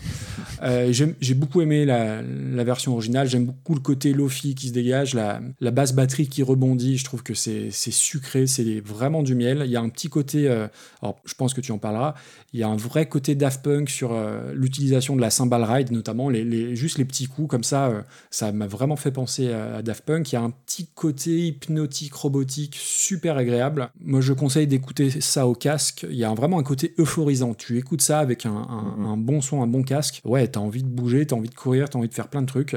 C'est minimaliste et en même temps, il y a plein d'idées. T'as un espèce de slap, t'as des petites percus à la fin. Et puis, t'as une vraie fin de chanson. Je suis toujours en train de cracher sur les musiques qui terminent en fade out. Là, t'as une vraie originalité à la fin. T'as une vraie fin, quoi. C'est clair. Vraiment, j'ai beaucoup, beaucoup aimé et je me suis mis dans la foulée en playlist euh, l'album euh, euh, The English Riviera dont est issue euh, cette version-là. Donc voilà pour Métronomie. En plus, toi, je sais que tu es très client, donc là-dessus, tu me rejoindras, je pense. Mm. Quant à la version de Clara Luciani, je trouve ça magnifique, il n'y a, a pas à tortiller. Son album, euh, il est, il est top, les textes, c'est fantastique. Alors là, c'est plus une réadaptation qu'une traduction, puisque le sens des paroles change grandement, je ne sais pas si tu en parleras. Non, j'ai pas fait attention d'ailleurs, donc ça m'intéresse. Ouais, ouais, ouais. C'est... Alors, euh, j'ai pas regardé en détail, mais c'est pas tout à fait la même chose. En plus, elle a un timbre de voix qui est vraiment très agréable, qui est un peu dans les graves, sorte de Françoise Hardy 2.0, et surtout, et c'est une constante sur tout son album, il y a une vraie mise en avant de la ligne de basse, c'est Ah fantastique. Et puis je trouve qu'elle elle a pas fait l'erreur de Métronomie, c'est-à-dire que Métronomie a chanté La Grenade en français, elle, elle a pas fait, elle est pas tombée dans l'écueil de chanter en anglais, elle l'a vraiment traduit, adapté. Et je trouve que déjà, euh, sa reprise est meilleure que la leur. Euh, la ligne de basse, elle est oufissime. La prod, elle est extra. T'as mille trucs, t'as une petite cloche, t'as un petit piano, t'as des effets sur la voix qui sont juste top. Tu reconnais la version originale. Alors moi, c'était très bizarre parce que je, trouve que la reprise, elle sublime, elle surpasse très très largement l'original. Là aussi, écouter ça avec un casque, avec les petits effets gauche-droite, c'est un vrai plaisir. J'ai un petit, alors pas un bémol, mais un petit bémolinou, on va dire ça comme ça. C'est sur le. Quand elle parle un petit peu à la fin, Mm. il y a un petit côté Alain Delon dans Parole Parole que je trouve un petit peu, un petit peu dommage. Mais sinon, qu'est-ce que c'est bien Bon, là là là là, c'est fantastique. Moi, c'est, pour moi, ça fait vraiment partie des reprises qui écrasent l'original. Mais je suis pas très, enfin, si, je suis objectif. C'est juste que euh, je suis très client de, de Clara Luciani et, et, et j'y vais, il y a aucun problème, aucun souci. Formidable. Donc toi, quand tu dis que t'as un bémol, tu fais quand même une comparaison avec euh, Alain Delon. C'est plus un bémol à ce moment-là. C'est juste pour, euh, oui, oui, c'est, oui, juste pour placer Alain Delon dans Parole Parole. Donc, mais je suis curieux de savoir ce que, ce que tu en as pensé. Bah tu l'as dit, hein, je suis déjà très très très client moi de Métronomie. hein. J'avais fait un épisode sur l'album euh, Love Letters. Je sais pas si tu as eu l'occasion de l'écouter depuis. Non, j'avoue. Mais euh, l'album English Riviera, il, il est, il est bon. hein, un- De toute façon, il n'y a pas de mauvais album chez Métronomie. Mais euh, est-ce que c'est l'album que je te recommanderais pour démarrer? Moi, je te dirais d'écouter Love Letters parce que Love Letters, c'est vraiment un monument. quoi. C'est un bijou cet album. Mais après, il y a, y a y a, y a rien de vraiment nul chez Métronomie. Tu prendras English Riviera, tu prendras ton pied quand même. Il y a un truc que j'aime beaucoup chez lui, en fait, parce que je dis lui, alors j'ai oublié son nom, mais euh, Métronomie, c'est surtout un mec, en fait. Oui. Et il y a toujours une forme de mélancolie et en même temps de tranquillité. Et euh, la chanson euh, bah, The Look, notamment, qui est un, un énorme succès de cet album-là, c'est vraiment super représentatif de cette ambiance-là. T'as un côté morceau de plage, Mm. euh, mais en même temps, c'est pas un truc euh, complètement ahuri, tu vois. Il y a, il y a toujours un- une forme, pas de tristesse, mais ouais, ça, une mélancolie derrière qui est chouette. Et euh, bon, bah, le morceau euh, The Bay. T'as un riff de basse qui est joué en octave, donc c'est le, le c'est pas le degré zéro de la basse, mais jouer un riff en octave, c'est un peu une façon de jouer de, de guitariste finalement. Sauf que ça tue vraiment. Oui, oui, oui. La prod, elle est bourrée de détails. Alors toi, tu préfères apparemment la, la prod de Clara Luciani. J'y reviendrai, mais enfin, je- non, je vais en parler maintenant tant qu'à faire. La, version de Clara Luciani, en fait, elle est beaucoup plus épurée. C'est-à-dire que quand tu écoutes la version de Métronomie, tu, je me demande combien il y a de pistes sur euh, son logiciel euh, de, au moment où il enregistre, parce que ça doit être vraiment colossal. Alors que chez Clara Luciani, je pense qu'il y en a beaucoup moins. Par contre, elles doivent être toutes beaucoup plus traitées, parce que tu as beaucoup de nappes de synthé, Ouais. T'as un énorme travail sur la voix. T'as à la fois des effets, puis en même temps des moments où c'est doublé, triplé. Enfin, il y, a- il y a vraiment un gros boulot de ce côté-là. Par contre, au niveau instrumental, c'est beaucoup plus euh, pas vide, Ouais, mais épuré, ouais. Hmm. Et, et, euh, chez Métronomie, euh, les détails, mais il y en a des centaines, c'est impressionnant. Euh, L'exemple typique, c'est les congas que tu entends que à la toute fin. Tu parlais de la fin du morceau. Donc, en gros, le, le morceau s'éteint en, en retirant des instrus. Et c'est à ce moment-là que tu te rends compte que depuis le début, tu as des congas. Et en fait, une fois que tu réécoutes le morceau, tu fais Ah, mais oui, c'est ce truc-là dans la percu qui rend le truc aussi solaire. Bah oui, parce qu'en fait, tu as plein de trucs qui sont. Juste mixés pour que tu les entendes et en même temps t'as rien qui prend trop le pas par rapport au reste et ça c'est génial. Et l'exemple typique c'est euh, dans le morceau t'as un solo et euh, le solo c'est un solo de guitare et t'as un saxophone qui vient doubler la guitare et c'est mixé de telle manière que le saxophone si tu fais pas gaffe tu te rends pas du tout compte que c'est un saxo et je trouve ça super joli. Je suis vraiment toujours euh, très impressionné par la qualité de production de Métronomie en plus de faire de très belles chansons il les fait bien. Voilà moi j'adore ça. Dernier exemple qui m'avait f- vraiment fait bloquer c'est qu'en fait t'as une guitare dissonante pendant le refrain mais vraiment qui fait un, un gros accord mais bien dissonant et qui sert juste à faire de la texture.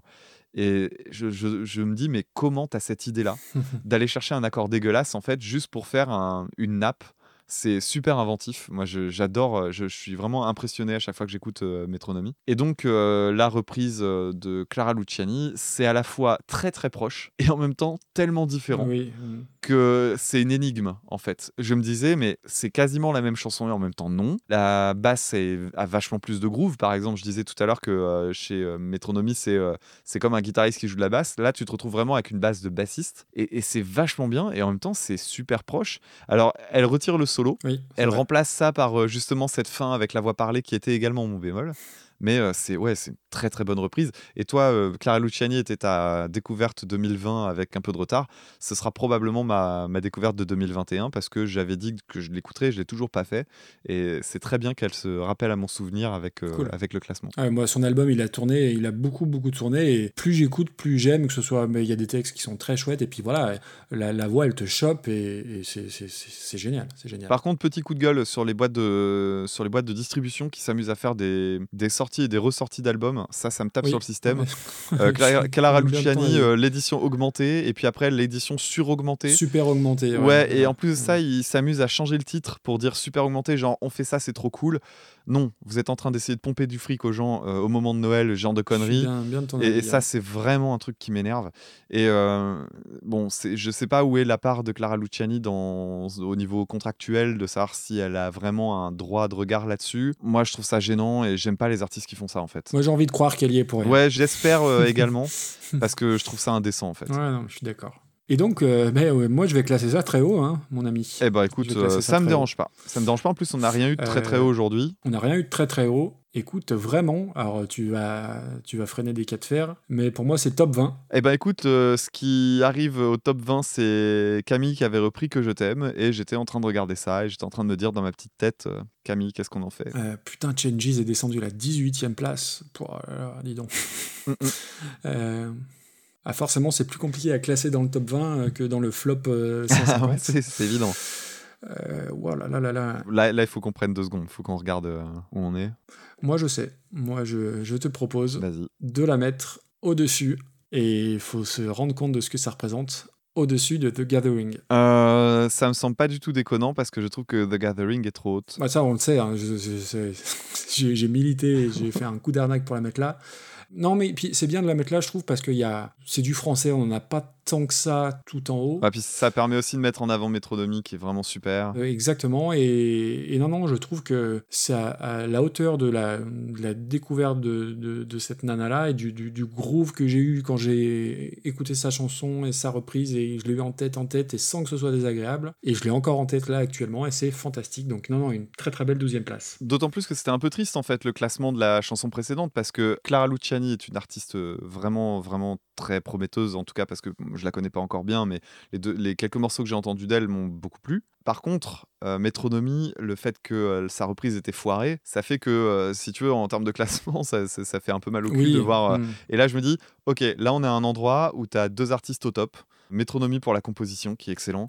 Parfait. Clara Luciani qui nous fait une super reprise, donc ça fait sens. C'est pas rien quand même, 12ème. hein. Ouais. Donc juste derrière Rodrigo Amarante et juste avant The Gathering. Eh bien, on va arriver à mon pins. Et mon pins, tu le craignais, parce que tu, vois, tu connais la liste. Bah oui, il est là. Le pins, c'est le morceau Salut à toi de, des Berruriers Noirs en 1985, repris par les Ogres de Barbac en 2000. Toi, jeune malgache, salut à toi le peuple bac, salut à toi qui est au violon, salut à toi les Marocains, salut à toi le Yougoslave, salut à toi le voyou slave, salut à toi le Salvador,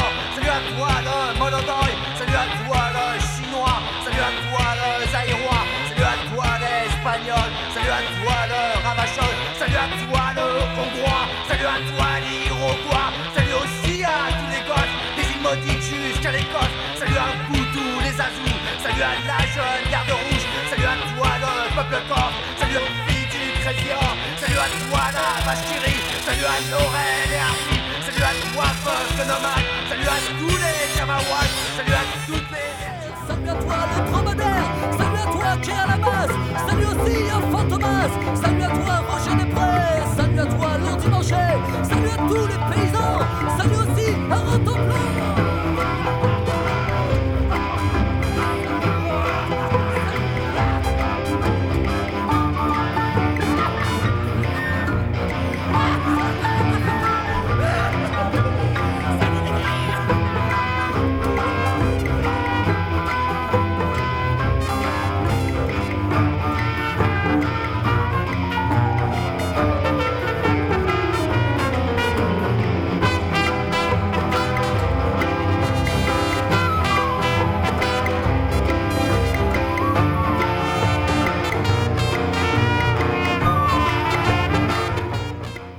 Alors Maxime, je vais citer tes mots parce que je suis retourné écouter l'épisode où on avait déjà abordé la question de le salaud. des Berruriers Noirs.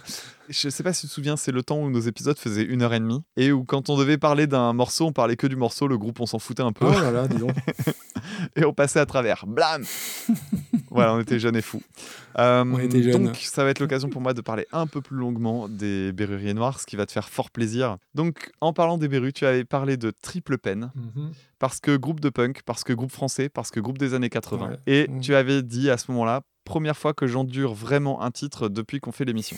Et tu parlais à ce moment-là du morceau Vive le feu, Oui. qui avait été repris par le Fofora. Tout à fait. Alors, dans l'intervention que j'avais faite sur euh, les Berruriers Noirs, j'avais juste parlé du fait que quand je tombais sur un morceau des Berruriers Noirs, il était absolument impossible pour moi de me faire autrement que d'aller me taper des dizaines de lives des Berrus et puis de tous les groupes d'alterno des années 80 et euh, des années 90. Et ça n'a pas fait exception parce que euh, y a vraiment un truc qui se passe à chaque fois que je vois les Berrus.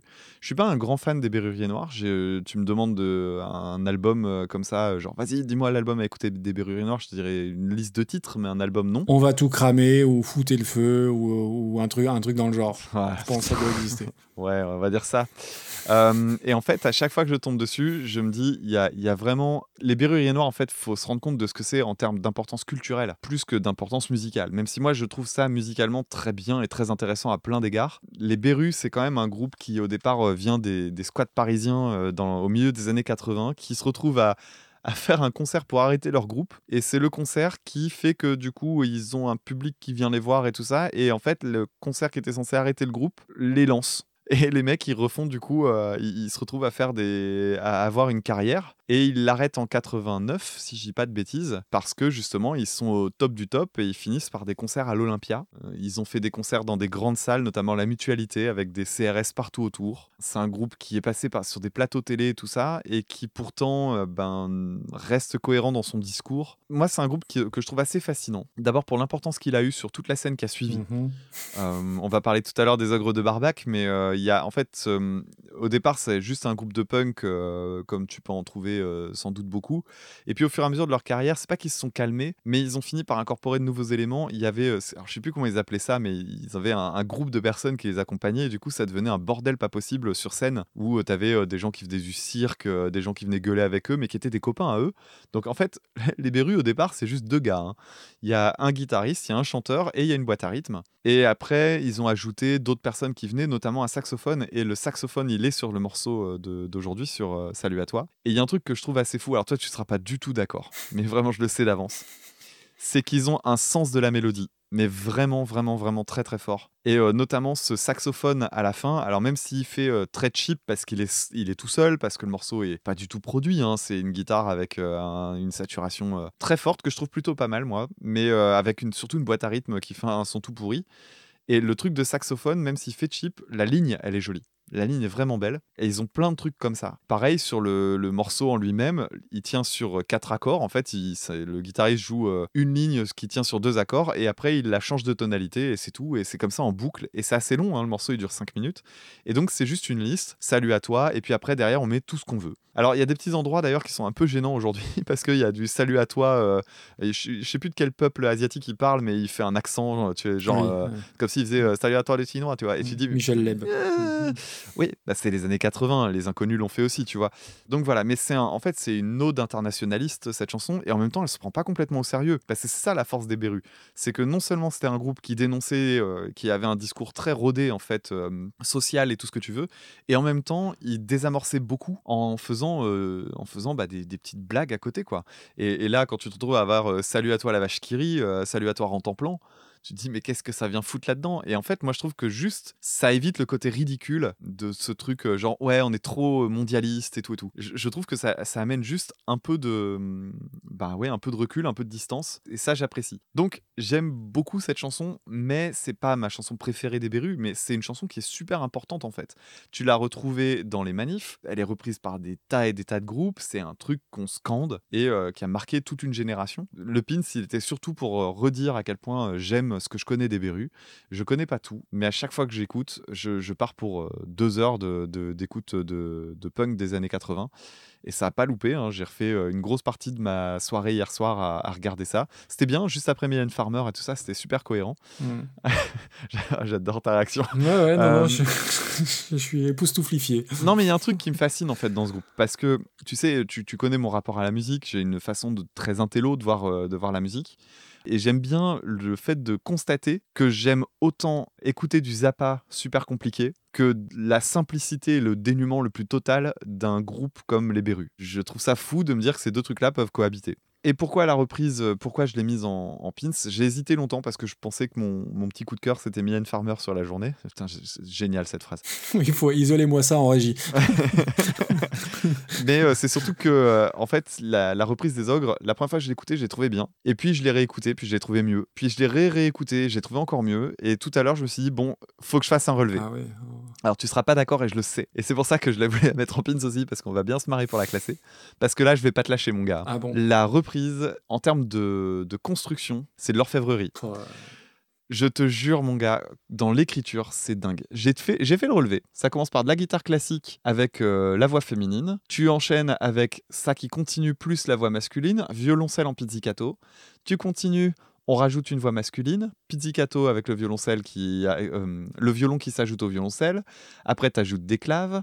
Tes violoncelles et violons passent sur des cordes frottées. Ouais. Et putain, mais j'ai fait, j'ai fait le relevé du truc. J'ai compté là, j'ai plus d'une, j'ai une dizaine de parties différentes. Et à chaque fois, en fait, Et Rémi Brica, il faisait tout ça et, Arrête, et euh, c'est pas David Bowie. arrête, quoi. arrête, t'es méchant, t'es méchant, t'es méchant. Ah, À chaque fois, à chaque fois, en fait, tu rajoutes un nouveau truc. Et au moment où tu te dis ça y est, ils ont tout mis, ils cassent, t'arrives au break. Donc là où tu retrouves euh, juste euh, le chant avec le- les claves et le pizzicato. Et derrière, tu remets les cuivres. Alors c'est là qu'arrive le fameux groupe Les Hurlements de Léo, donc un autre groupe de la veine alternative qui s'est occupé de faire les cuivres sur ce morceau-là. Et je trouve que en termes d'arrangement, en termes d'écriture, c'est super intéressant. Alors après, il y a des choses sur lesquelles je serais peut-être un peu moins dithyrambique. Euh, Je pense notamment à la voix, en fait. Que ce soit de la nana ou du mec, je suis pas du tout client de leur voix.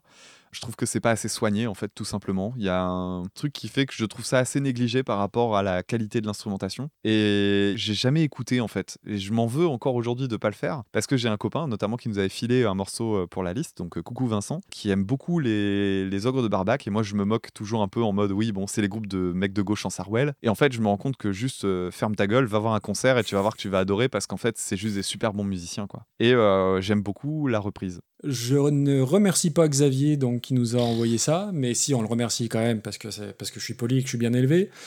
Euh, bon, les, les berrues, comme on dit euh, dans le milieu, j'ai déjà dit ce que j'en pensais donc dans l'épisode 2, effectivement. Mais le côté euh, punk français, crado, qui me rote à la gueule une 8-6 chaude, non merci, très peu pour moi. Euh, La chanson, bien évidemment, je la connais pas. Et ce qui est drôle, c'est que quand je cherchais l'année de sortie, euh, quand je préparais mes petites notes, donc euh, j'étais dans ma recherche Google, euh, je suis tombé sur l'année et sur la chanson dans Bidet Musique, sur le site Bidet Musique. Alors, Ouais, je l'ai vu aussi. Je sais pas ce qu'on doit en conclure. J'ai pas compris. Alors oui, effectivement, ils connaissent bien leur géographie. euh, et autant je ne, re- je ne renie pas euh, l'importance d'autres textes qu'ils ont pu faire, autant là, euh, je trouve que ça casse quand même pas trois pattes. Je me suis dit qu'il allait citer les 200 pays affiliés à l'ONU et que ça allait être très très long. Ça m'a rappelé, tu sais, cette chanson « Je t'aime le lundi, je t'aime le mardi ». Donc ça, c'était Eduardo, Ouais. donc, qui, qui citait les... les- je, je vois que tu te, te souviens bien du Ouais, chanteur c'est multiculturel. qui citait tous les jours de la semaine. Donc là, je me suis dit, ils vont citer tous les pays. Musicalement, il y a, bon, il y a deux riffs, c'est du punk, hein, de toute façon. Il y a un saxo qui a pris cher, t'en as parlé. Ah, mais il y a de la mélodie. Point positif que je retiens, c'est que c'est beaucoup moins inoffensif et beaucoup moins criard que Vive le feu euh, que j'avais subi euh, il y a quelques mois. Euh, voilà, euh, rien de rien d'autre à dire là-dessus. Quant aux ogres de Barbac, alors c'est drôle parce que du coup ça me permet de faire un coucou à ma belle-sœur Claire qui écoute euh, quasi tous les épisodes, je crois, et qui aime beaucoup les ogres de Barbac, qui aime beaucoup les hurlements de les hurlements de Léo, qui aime beaucoup les petites nacelles, tous ces trucs. Alors moi, c'est pas du tout ma culture. Tous ces trucs français un peu lunaires, euh, c'est un peu euh, Amélie Poulain au pays des merveilles, quoi. Je prends aucun plaisir à écouter ça. Clairement, pour moi, c'est le catalogue musique de la Camif pour prof en école Montessori. Oh là là, Voilà. Mais t'as pas honte de dire des conneries mais, clairement. Mais, pff, Alors oui, ils sont n'importe frères et sœurs, tu vois. J'ai découvert qu'ils étaient frères et sœurs, donc c'est un peu les Corses du Val d'Oise. Allez, Euh, il déroule. C'est un truc que j'aime bien. Je suis lancé, on m'arrête. Euh, Celle-là, je l'aime bien. euh, catalogue musique de la Ouais. Camif pour prof en école Montessori. Je trouve que c'est pas mal. Il y a, ouais, ouais, c'est il pas y a de la ça. Non, mais en plus, je, je dis, je- j'ai dit que t'abusais, mais en fait, non, c'est c'est pas faux, c'est pas faux. C'est pas complètement faux, on est d'accord. hein. Euh, si, il y a un truc que j'aime bien, c'est le nom de l'album où est tirée leur reprise, Fausse Note et reprise de justesse. Je trouve ça rigolo. Et en plus, il y a tout ce que j'aime. Donc, il y a une cover des Berus, il y a une cover des Tetred et de, la Manu Negra. Donc, vraiment, c'est un album qui est fait pour moi. Euh, bon, pour équilibrer, il y a une reprise de Renault, mais que j'ai pas eu le courage d'aller écouter. Quant à leur reprise, bah au début, je me suis trompé quand j'ai fait ma playlist Spotify. euh, j'ai vu ça qu'après, mais j'ai mis une version live de 10 minutes. Et quand j'ai vu ça, je venais de me frapper les, les 7 minutes 30 de Céline Dion. J'ai vite, vite arrêté, donc j'ai remis la, la vraie, la vraie version. Elles sont pas si bien en plus. Premier bon point, oui, la, la- la guitare classique plutôt que le riff cradouille, c'est plutôt pas mal. Après, le, le chant, c'est ultra maniéré, euh, surtout chez le chanteur. Alors oui, j'ai noté, euh, tu vois, je suis fier de moi, j'avais noté le, le violon en pizzicato, mais le, le chant ultra maniéré, là, salut à toi le Hollandais Euh, Oh là là, on, dirait Stéphane Bern dans Saga qui vit le truc. En plus, hollandais, on dit pas hollandais, on dit néerlandais d'ailleurs. Bref, bah, c'est affreux, c'est affreux, et je suis tellement, mais j'attendais tellement pas à ce que tu choisisses ça comme pins que je, je suis déçu. je suis déçu. Oh là là là là, mais... C'est la euh, beauté de cette émission. euh, Bah, t'aurais préféré Mylène Farmer alors? Oui, honnêtement, oui. J'aurais préféré, mais je préfère Mylène Farmer à Ouais, mais tout, Tu sais, quand j'ai réécouté euh, tes mots sur les berrues, je me suis dit, je vais le foutre en pins, juste pour le faire Bah, chier. Juste pour. Putain. Et tu vois, on nous a reproché de ne pas être euh, assez euh, pas d'accord. Bah là, pour le coup, je, je souscris à rien de tout ce que tu as dit. C'est affreux. Quelle horreur, quelle horreur. C'est super bien construit. Quand tu regardes le matériel de départ, qui est le morceau le plus euh, linéaire du monde, parce que je peux comprendre, moi j'aime bien la, la chanson Salut à toi, et je suis plutôt sensible à- au riff et au truc de sax. Donc du coup, la- la- le fait qu'elle dure 5 minutes me dérange pas une seconde. Toi, j'imagine à quel point ça a dû être douloureux, parce que c'est Ah, vraiment non, non. toujours la même chose. Mm. Par contre, quand tu regardes ce que eux en font, c'est-à-dire qu'ils la rythment en fait, ils la cassent en morceaux, ils disent ok, on va en faire un truc qui soit intéressant à écouter. Je, franchement, en termes de construction, je trouve ça admirable. Eh bah écoute, je- j'ose même pas imaginer à quel endroit tu commences à regarder. Ah bah top 10 hein Non, non, non, même pas en rêve. Même pas en rêve. Ah, Non, non. ça c'est une blague, hein, faut Ah, déconner non plus. Euh, ah, je t'avoue, j'ai pas réfléchi à où j'allais là. Bah, vas-y. Donc, euh, on va regarder ça. Fais-moi une proposition et, et je te dirai que je suis pas d'accord. oh là là. Euh, je la vois juste euh, au-dessus de Born to Be Alive par Julie Depardieu. J'ai pas dit le nombre exprès pour que tu le dises. 35e place. Ouais, non, non, non. En plus, c'est non. pas mal, il y a Dave pas loin. Bah Dave, c'est bien supérieur. Euh, non, oh, euh, Damien, tu- non, non, attends, tu peux pas mettre ça au-dessus de Simple Man euh, des Deftones, c'est- pas envisageable. Ah ben Eh bah si, Non, non, non. Ah bah, Ah bah attends, les, et Simple Man, attends, attends. Simple Man des Deftones, je t'ai dit pendant 5 minutes que c'était une, ch- une chanson qui était un Et je peux copier-coller. trouver quatre chansons qui sont Et supérieures. N'oublie pas, n'oublie pas, n'oublie pas qu'on classe Ok. des reprises. Ok. Donc on compare le matériel de départ et on regarde le matériel Euh, d'arrivée. Vienne de William Scheller, c'est supérieur. Euh, Sweet Child of Mine de Sheryl Crow, c'est supérieur. Isia, il y a même, y a même pas Non, non, photo, non, c'est non, non, non, non, non, non, non, Ah attends, non, attends, attends, attends, attends. Non mais attends, en plus tu regardes où pour me parler de, Qua- de ça? 45, 47. Et encore, euh, je suis, je suis, je suis sport. hein. Parce que pour moi, c'est Non, non, non, hein. non, non, il n'y a pas moyen. Attends, t'es en train de regarder. En plus, t'es en train de regarder du côté de Fantomas. euh, Non, non, non, non, non, non. Eh ben, Fantomas, c'était meilleur. Je suis désolé. Ah, mais Fantomas, elle est trop basse. Donc, euh, c'est comme ça. Ah oui, bah, l'excuse, Fantomas, elle est trop basse. Eh oui, bah, tu fais l'émission ou tu fais pas l'émission? Non, non. Ah bah justement, moi je joue et j'ai des arguments, monsieur. Non, je suis désolé. En, par rapport, quand tu compares le matériel de départ et le matériel d'arrivée, la chanson des, des ogres, elle est vachement bien. Shout par C2C et Bernoft, c'était au-dessus. Ils apportaient beaucoup plus de choses que l'original. Donc, vu qu'on classe des Oui, reprises. mais pas Simple Man. Et donc du coup, dans ce cas-là, on bouge Simple Man. Non, non, euh, Simple Man, elle, est- elle est là. On, on l'a gravée euh, dans, dans l'aluminium. Dans, bouge dans pas. le, dans l'alu, on, on Ouais, grave dans l'alu, ça bouge l'alu. Mais Such a Shame, pour moi, c'est mais mille fois au-dessus de, de, de, de ce truc-là. Ah, ah, sérieux, non, là, je peux. Je, suis- et honnêtement, en plus, et là, je regarde, j'arrive même pas à croire que je suis en train de regarder dans les 50e places, tellement, pour moi, c'est trois fois en dessous. Ah bah moi je te jure que le Simple Man, c'est le point névralgique. Pour moi, c'est le, le truc, ça me semble impossible de la mettre en dessous. Pour l'exercice que ça représente en termes d'écriture par rapport à ce qu'on avait au départ, donc c'est-à-dire le jeu de la reprise, je, je trouve ça très bien. Eh ben, écoute, breaking news, on va bouger Simple Man, si tu veux. Voilà. le mec est prêt à ça. Le, le mec Ah est prêt non, à non. niquer les règles du jeu. C'est sérieux. euh, Non, non, on fait une émission sérieuse, on rigole deux minutes là, mais non, non. Euh, je- tu, tu peux. T'as vu le, le nombre de, de bonnes reprises que tu mets en dessous de. J'ai oublié leur nom. de, de- de ce Oh truc qu'on- vient d'écouter là. Euh, Souviens-toi même de. Ouais, non, mais Alors non, attends, ce serait quoi vraiment ton genre le morceau où tu te dis ok à partir de là je discute. Vraiment Parce que tu me parles de Sheryl Crow, c'est pas possible. Bah, moi, je commence à, di- à discuter à partir de Me and Bobby McGee par euh, Janis Joplin. Et c'est mon plafond de la Burj Khalifa à Dubaï euh, très haut. hein. Non là il va y avoir un problème. hein. Houston, on a un problème.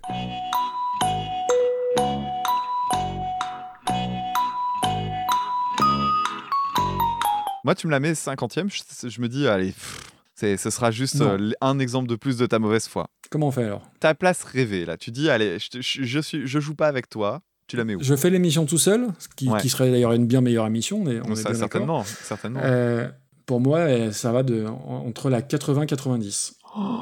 Ah oui. Non mais je, je quitte l'émission là, c'est pas possible.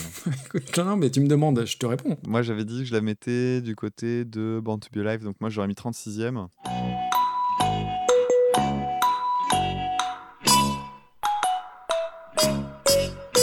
On le met sur Twitter maintenant. À, à minuit 23, tu crois qu'il y, a des... qu'il y a encore des gens? Vraiment, on va faire ça. Du coup, avant qu'on ait les résultats du vote, je pose ma question auditeur-auditrice, ça te va? Ouais, vas-y. Ouais. Donc, euh, chers auditeurs et auditrices de Super Cover Battle, si vous voulez avoir votre proposition en priorité dès le prochain épisode du mois de janvier, il y a une question toute bête à répondre. Quels sont les deux artistes dans les repreneurs du jour que vous ne devez pas écouter si vous êtes végétarien? Vous m'envoyez tout ça sur reconversionpodcast.gmail.com ou en message privé sur Twitter, ça marche aussi. Et c'est peut-être plus simple que Super Jamie la dernière fois. J'ai quatre pauvres réponses. Alors euh, là, pour info, il reste 7 minutes et pour l'instant, c'est moi qui gagne. Ah putain.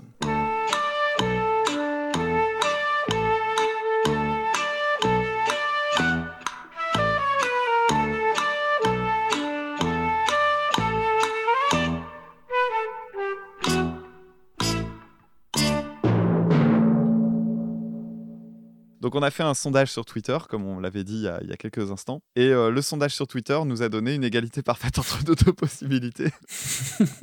bon, alors comme on a laissé que 10 minutes et qu'il est minuit et demi, euh, bon, on n'a pas énormément de, de- de votants, mais on a suffisamment en tout cas pour euh, voir que la possibilité du milieu est annulée et donc c'est bien soit toi, soit moi qui choisissons. Donc on a réfléchi et on a pensé à une autre possibilité. Je te laisse prendre la main? Non, parce que je me souviens plus de comment tu veux l'expliquer. je te laisse. Bon alors, pour faire simple, on vous laisse le choix entre un classement à la 36e position ou un placement à la 82e. 82e position. C'est pas nous qui allons choisir parce que c'est absolument impossible de le, de le faire. Euh, le, le sort, le hasard, euh, le hasard non plus ne savait pas choisir. Donc, on vous propose de prendre la main. Et pour ça, on va attendre qu'il y ait des commentaires sur iTunes ou sur Podcast Addict pour voir où est-ce que vous voulez placer ce morceau-là. Donc on va faire un peu notre deux heures de perdu, un poil opportuniste, en vous invitant à laisser un avis sur le compte de Recoversion, un avis sur le compte de Écoute ça, parce que bah oui, il faut faire pour les deux. hein. Eh oui. Et vous mettez donc un avis avec les petites étoiles qui vont bien, et vous mettez à l'intérieur de cet avis une subtile allusion à ce vote euh, mystère pour savoir où est-ce qu'on place cette reprise. Et voilà, C'est important. hein, L'instant est solennel. On est sur le, le premier gros désaccord de l'histoire de Super Cover Battle et c'est pas Voilà. des moindres parce que euh, on est, on est campé sur nos positions. Donc il faut faire un très très bon choix parce que je le dis d'avance, si vous votez massivement pour la 32e place, je quitte le podcast. non, non, je quitte pas le podcast, mais les 10 morceaux du prochain Super Cover Battle, par défaut, de toute façon, quels qu'ils soient, iront au-dessus de la 32e place, dans le but ultime de faire baisser les ogres de Barbac et nos amis les berruriers noirs. Donc pensez à ça, posez euh, votre réflexion, choisissez bien et choisissez la 82e place. Merci. Ça veut aussi dire que quand on va faire la sélection des titres dans 5 minutes, on va se foutre sur la gueule parce qu'il y aura cette possibilité-là. Ça va être bien, ça, ça va être bien. Grosse ambiance hein, ce soir. D- Damien, on est des hommes intègres, on va pas. on est des hommes intègres, on va pas pipoter un truc. Je vais faire ça de façon objective. Et, et puis voilà. ça te va? On- Ouais, J'aime beaucoup l'idée de. On est des hommes intègres après la Bah oui, conversation qu'on vient d'avoir.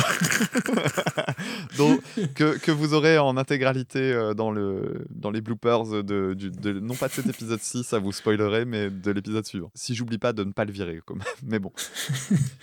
Bon, et ben Bon. on est arrivé au bout. Ouais, est-ce qu'on est d'accord pour dire que c'est notre meilleur épisode à date?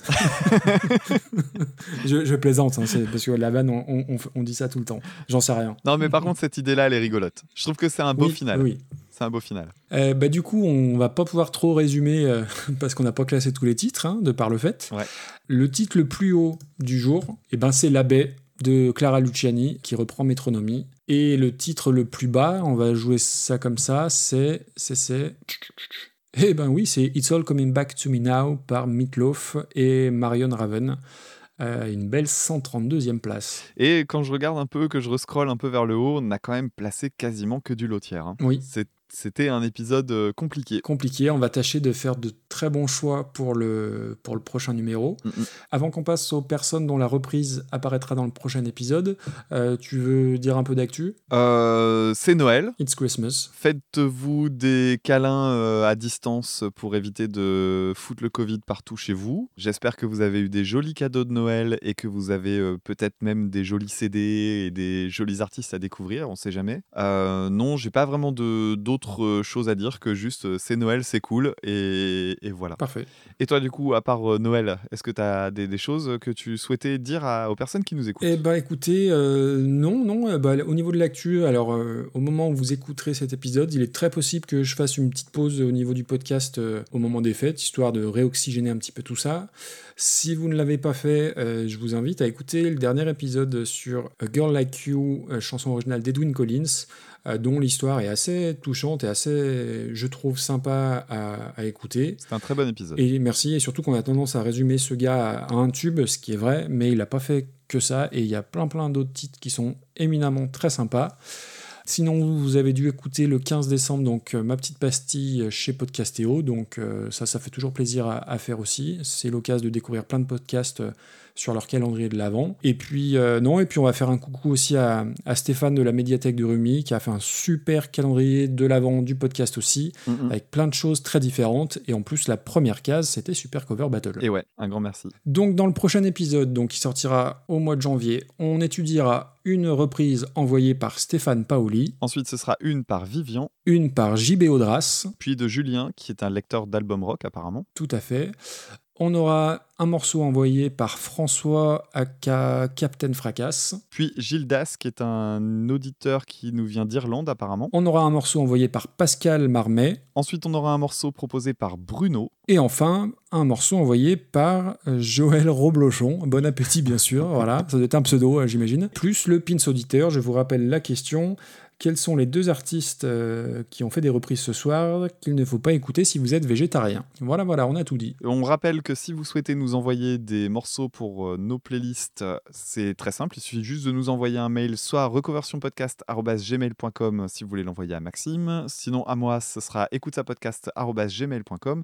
Vous nous envoyez trois reprises, c'est pas mal, trois reprises, avec un titre euh, éventuellement pour faire un petit, une petite thématique. Et puis, on, on ajoutera ça dans notre tableau, puis on sera ravis de vous lire.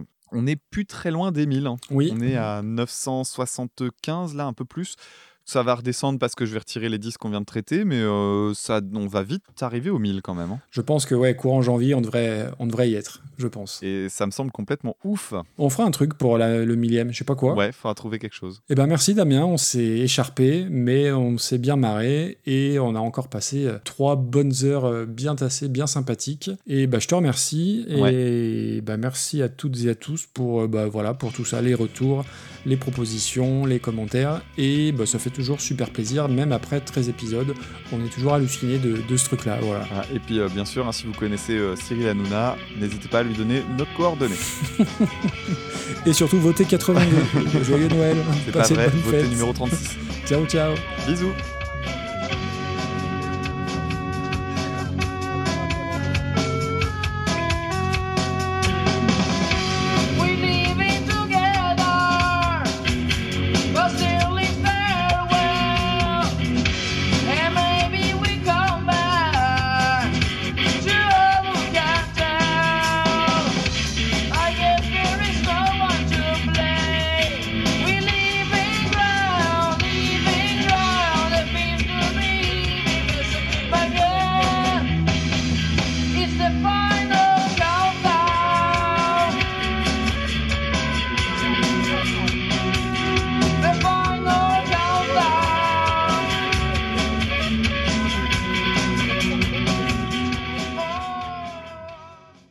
Souviens juste qu'à un moment donné, fallait aller chercher un, un paquet cadeau, euh, un peu euh, sur le côté de la salle, et j'avais peur de me perdre parce qu'il y avait vachement de monde. Et il y avait un maco moulage de. Ça- non, non, ça va. J'ai pas été traumatisé par ça, donc euh, ça va. Ou alors j'ai peut-être après j'ai peut-être fait un blackout, hein, je sais pas. Faudrait que je demande à mes parents. Bah, je sais que mon papa écoute, donc euh, papa appelle-moi si tu en sais davantage. ça, me, ça me dirait bien sa- de connaître les coulisses. J'ai beaucoup de notes ou pas sur euh, Moi, c'est peut-être là où j'en ai le plus. pas, Ah, c'est celle-là où t'en as le plus Ok, bah je vais, je vais déjà tondre un peu devant toi. Euh, attends, je relis un peu. hein. Je, je t'avoue, je, je relis parce que j'ai pas envie de réécouter. Non, bah, je- et comme je te comprends. 4 chansons, 1h15. On est bon. Puis après, je vais temporer. Je vais, je vais Tempéré. temporer? Tempérer. Temporiser Tempérer. je, vais, je vais temporer. Je tamponne, Ouais. fais ce que tu Je veux, vais mais tempère. Ah, ça va. hein. Il est tard. Et finalement, merde, j'ai oublié de mettre une phrase. J'avais une punchline. Les gilets, la chemise à jabot, euh, viens avec moi dans le donjon, je vais te montrer ma collection de papayou. Euh, très, très, très- Ah non, j'en ai oublié une. Je vais te montrer ma collection de papayou et de dagues médiévales, très peu pour moi. C'est une belle pub pour les strepsils. mais, euh, mais non, non, après, ça, ça tu verras. Euh, Je suis pas fan du chant euh, le mec, il s'auto- il s'auto-censure. Il s'auto-monte tellement il est mauvais. Le mec assume pas. Alors que j'étais en train de me Ah, dire, bref, tu ah, ça, c'est un titre. tu feras ce que tu voudras. En plus, euh, je crois qu'on va, mon téléphone va raccrocher dans pas longtemps. 1h35, on a encore 25 Non, minutes pour se décider. Bon, attends, moi, je- clairement, je te le dis tout net, il est hors de question que ça aille en dessous de Cheryl Crow. Mais absolument hors de question. C'est non négociable. eh ben moi, eh ben non, je suis pas d'accord. À la limite, euh, moi, vraiment, Simple Man me fait chier à cet endroit-là. Mais je suis prêt à, dis- à discuter euh, autour de cette chanson-là. Mais Cheryl Crow, c'est pas possible. Mais on va pas bouger Cheryl Crow, t'es d'accord? On, on va bouger Sim... Non, on bouge pas Cheryl Crow, qu'elle reste là. Ouais, mais tu juges quoi au juste? Je fais un package global. Alors oui, je sais. Euh, tu vas dire que je juge euh, aussi Berrurier Noir. Euh, en fait, j'a- j'arrive pas à dissocier l'un de l'autre. Et pour moi, c'est un seul truc que je juge. Alors, trouve-moi une place exacte. Écoute, je la mettrais entre Tented Love de Manson et Shadowplay des Killers. 84e. Tu veux faire la moyenne? Moi, je- ouais, carrément. Ce sera la jurisprudence euh, des ogres de Barbac. Je te laisse chercher un jeu de mots pendant que je fais des calculs. moi, j'avais dit que je la mettais du côté de Born to Be Alive, donc moi, j'aurais mis 36e, donc ça veut dire 60e. Voilà, on discute à partir de Harry Nilsson. Bah, Harry Nilsson, on c'est est dessus. hein. tellement loin là. Putain, on est, on est 17 places en dessous de Deftones, ça n'a aucun sens. Euh, bah oui, oui, je te confirme qu'on est, on est, on est, on est trop loin. On est, on est beaucoup trop. On a- on- on n'a pas classé Deftones, on a classé Liner Skynerd. C'est ça le problème. Non, tu as classé Liner Skinner, moi j'ai classé Deftones. La reprise Ah. de Deftones. avec l'autre qui s'étouffe là. Qu'est-ce qu'il faut pas entendre? Moi, j'ai pas de solution. hein. Donc, euh, Bah, on appelle un ami, qu'est-ce qu'on fait? Je sais pas. Je sais pas. Tu sais quoi? On va faire les trucs de façon codée pour que ce soit pas euh, compréhensible Allez, de par allez, euh, là, écoute. On a trois possibilités. Soit on la met 60e, soit on la met 36e, soit on la met Mhm. euh, 80, je sais plus combien t'as dit là. 83e, ouais. Mais tu veux, tu veux faire quoi? Tu veux. Je vais faire un sondage, je vais dire, euh, voilà, euh, sachez que euh, voilà, vous allez nous aider à régler un problème, votez soit 1, soit 2, soit 3. Oui, mais les gens, se, les gens se basent à partir de quoi? Bah sur rien. C'est justement ça la beauté Sur du rien. truc. Ok. bah, de toute façon, vu que la chanson, il n'y a pas grand chose dedans, euh, allons-y euh, dans le rien. Ça me va. Ah oui, je peux pas voir, moi. euh.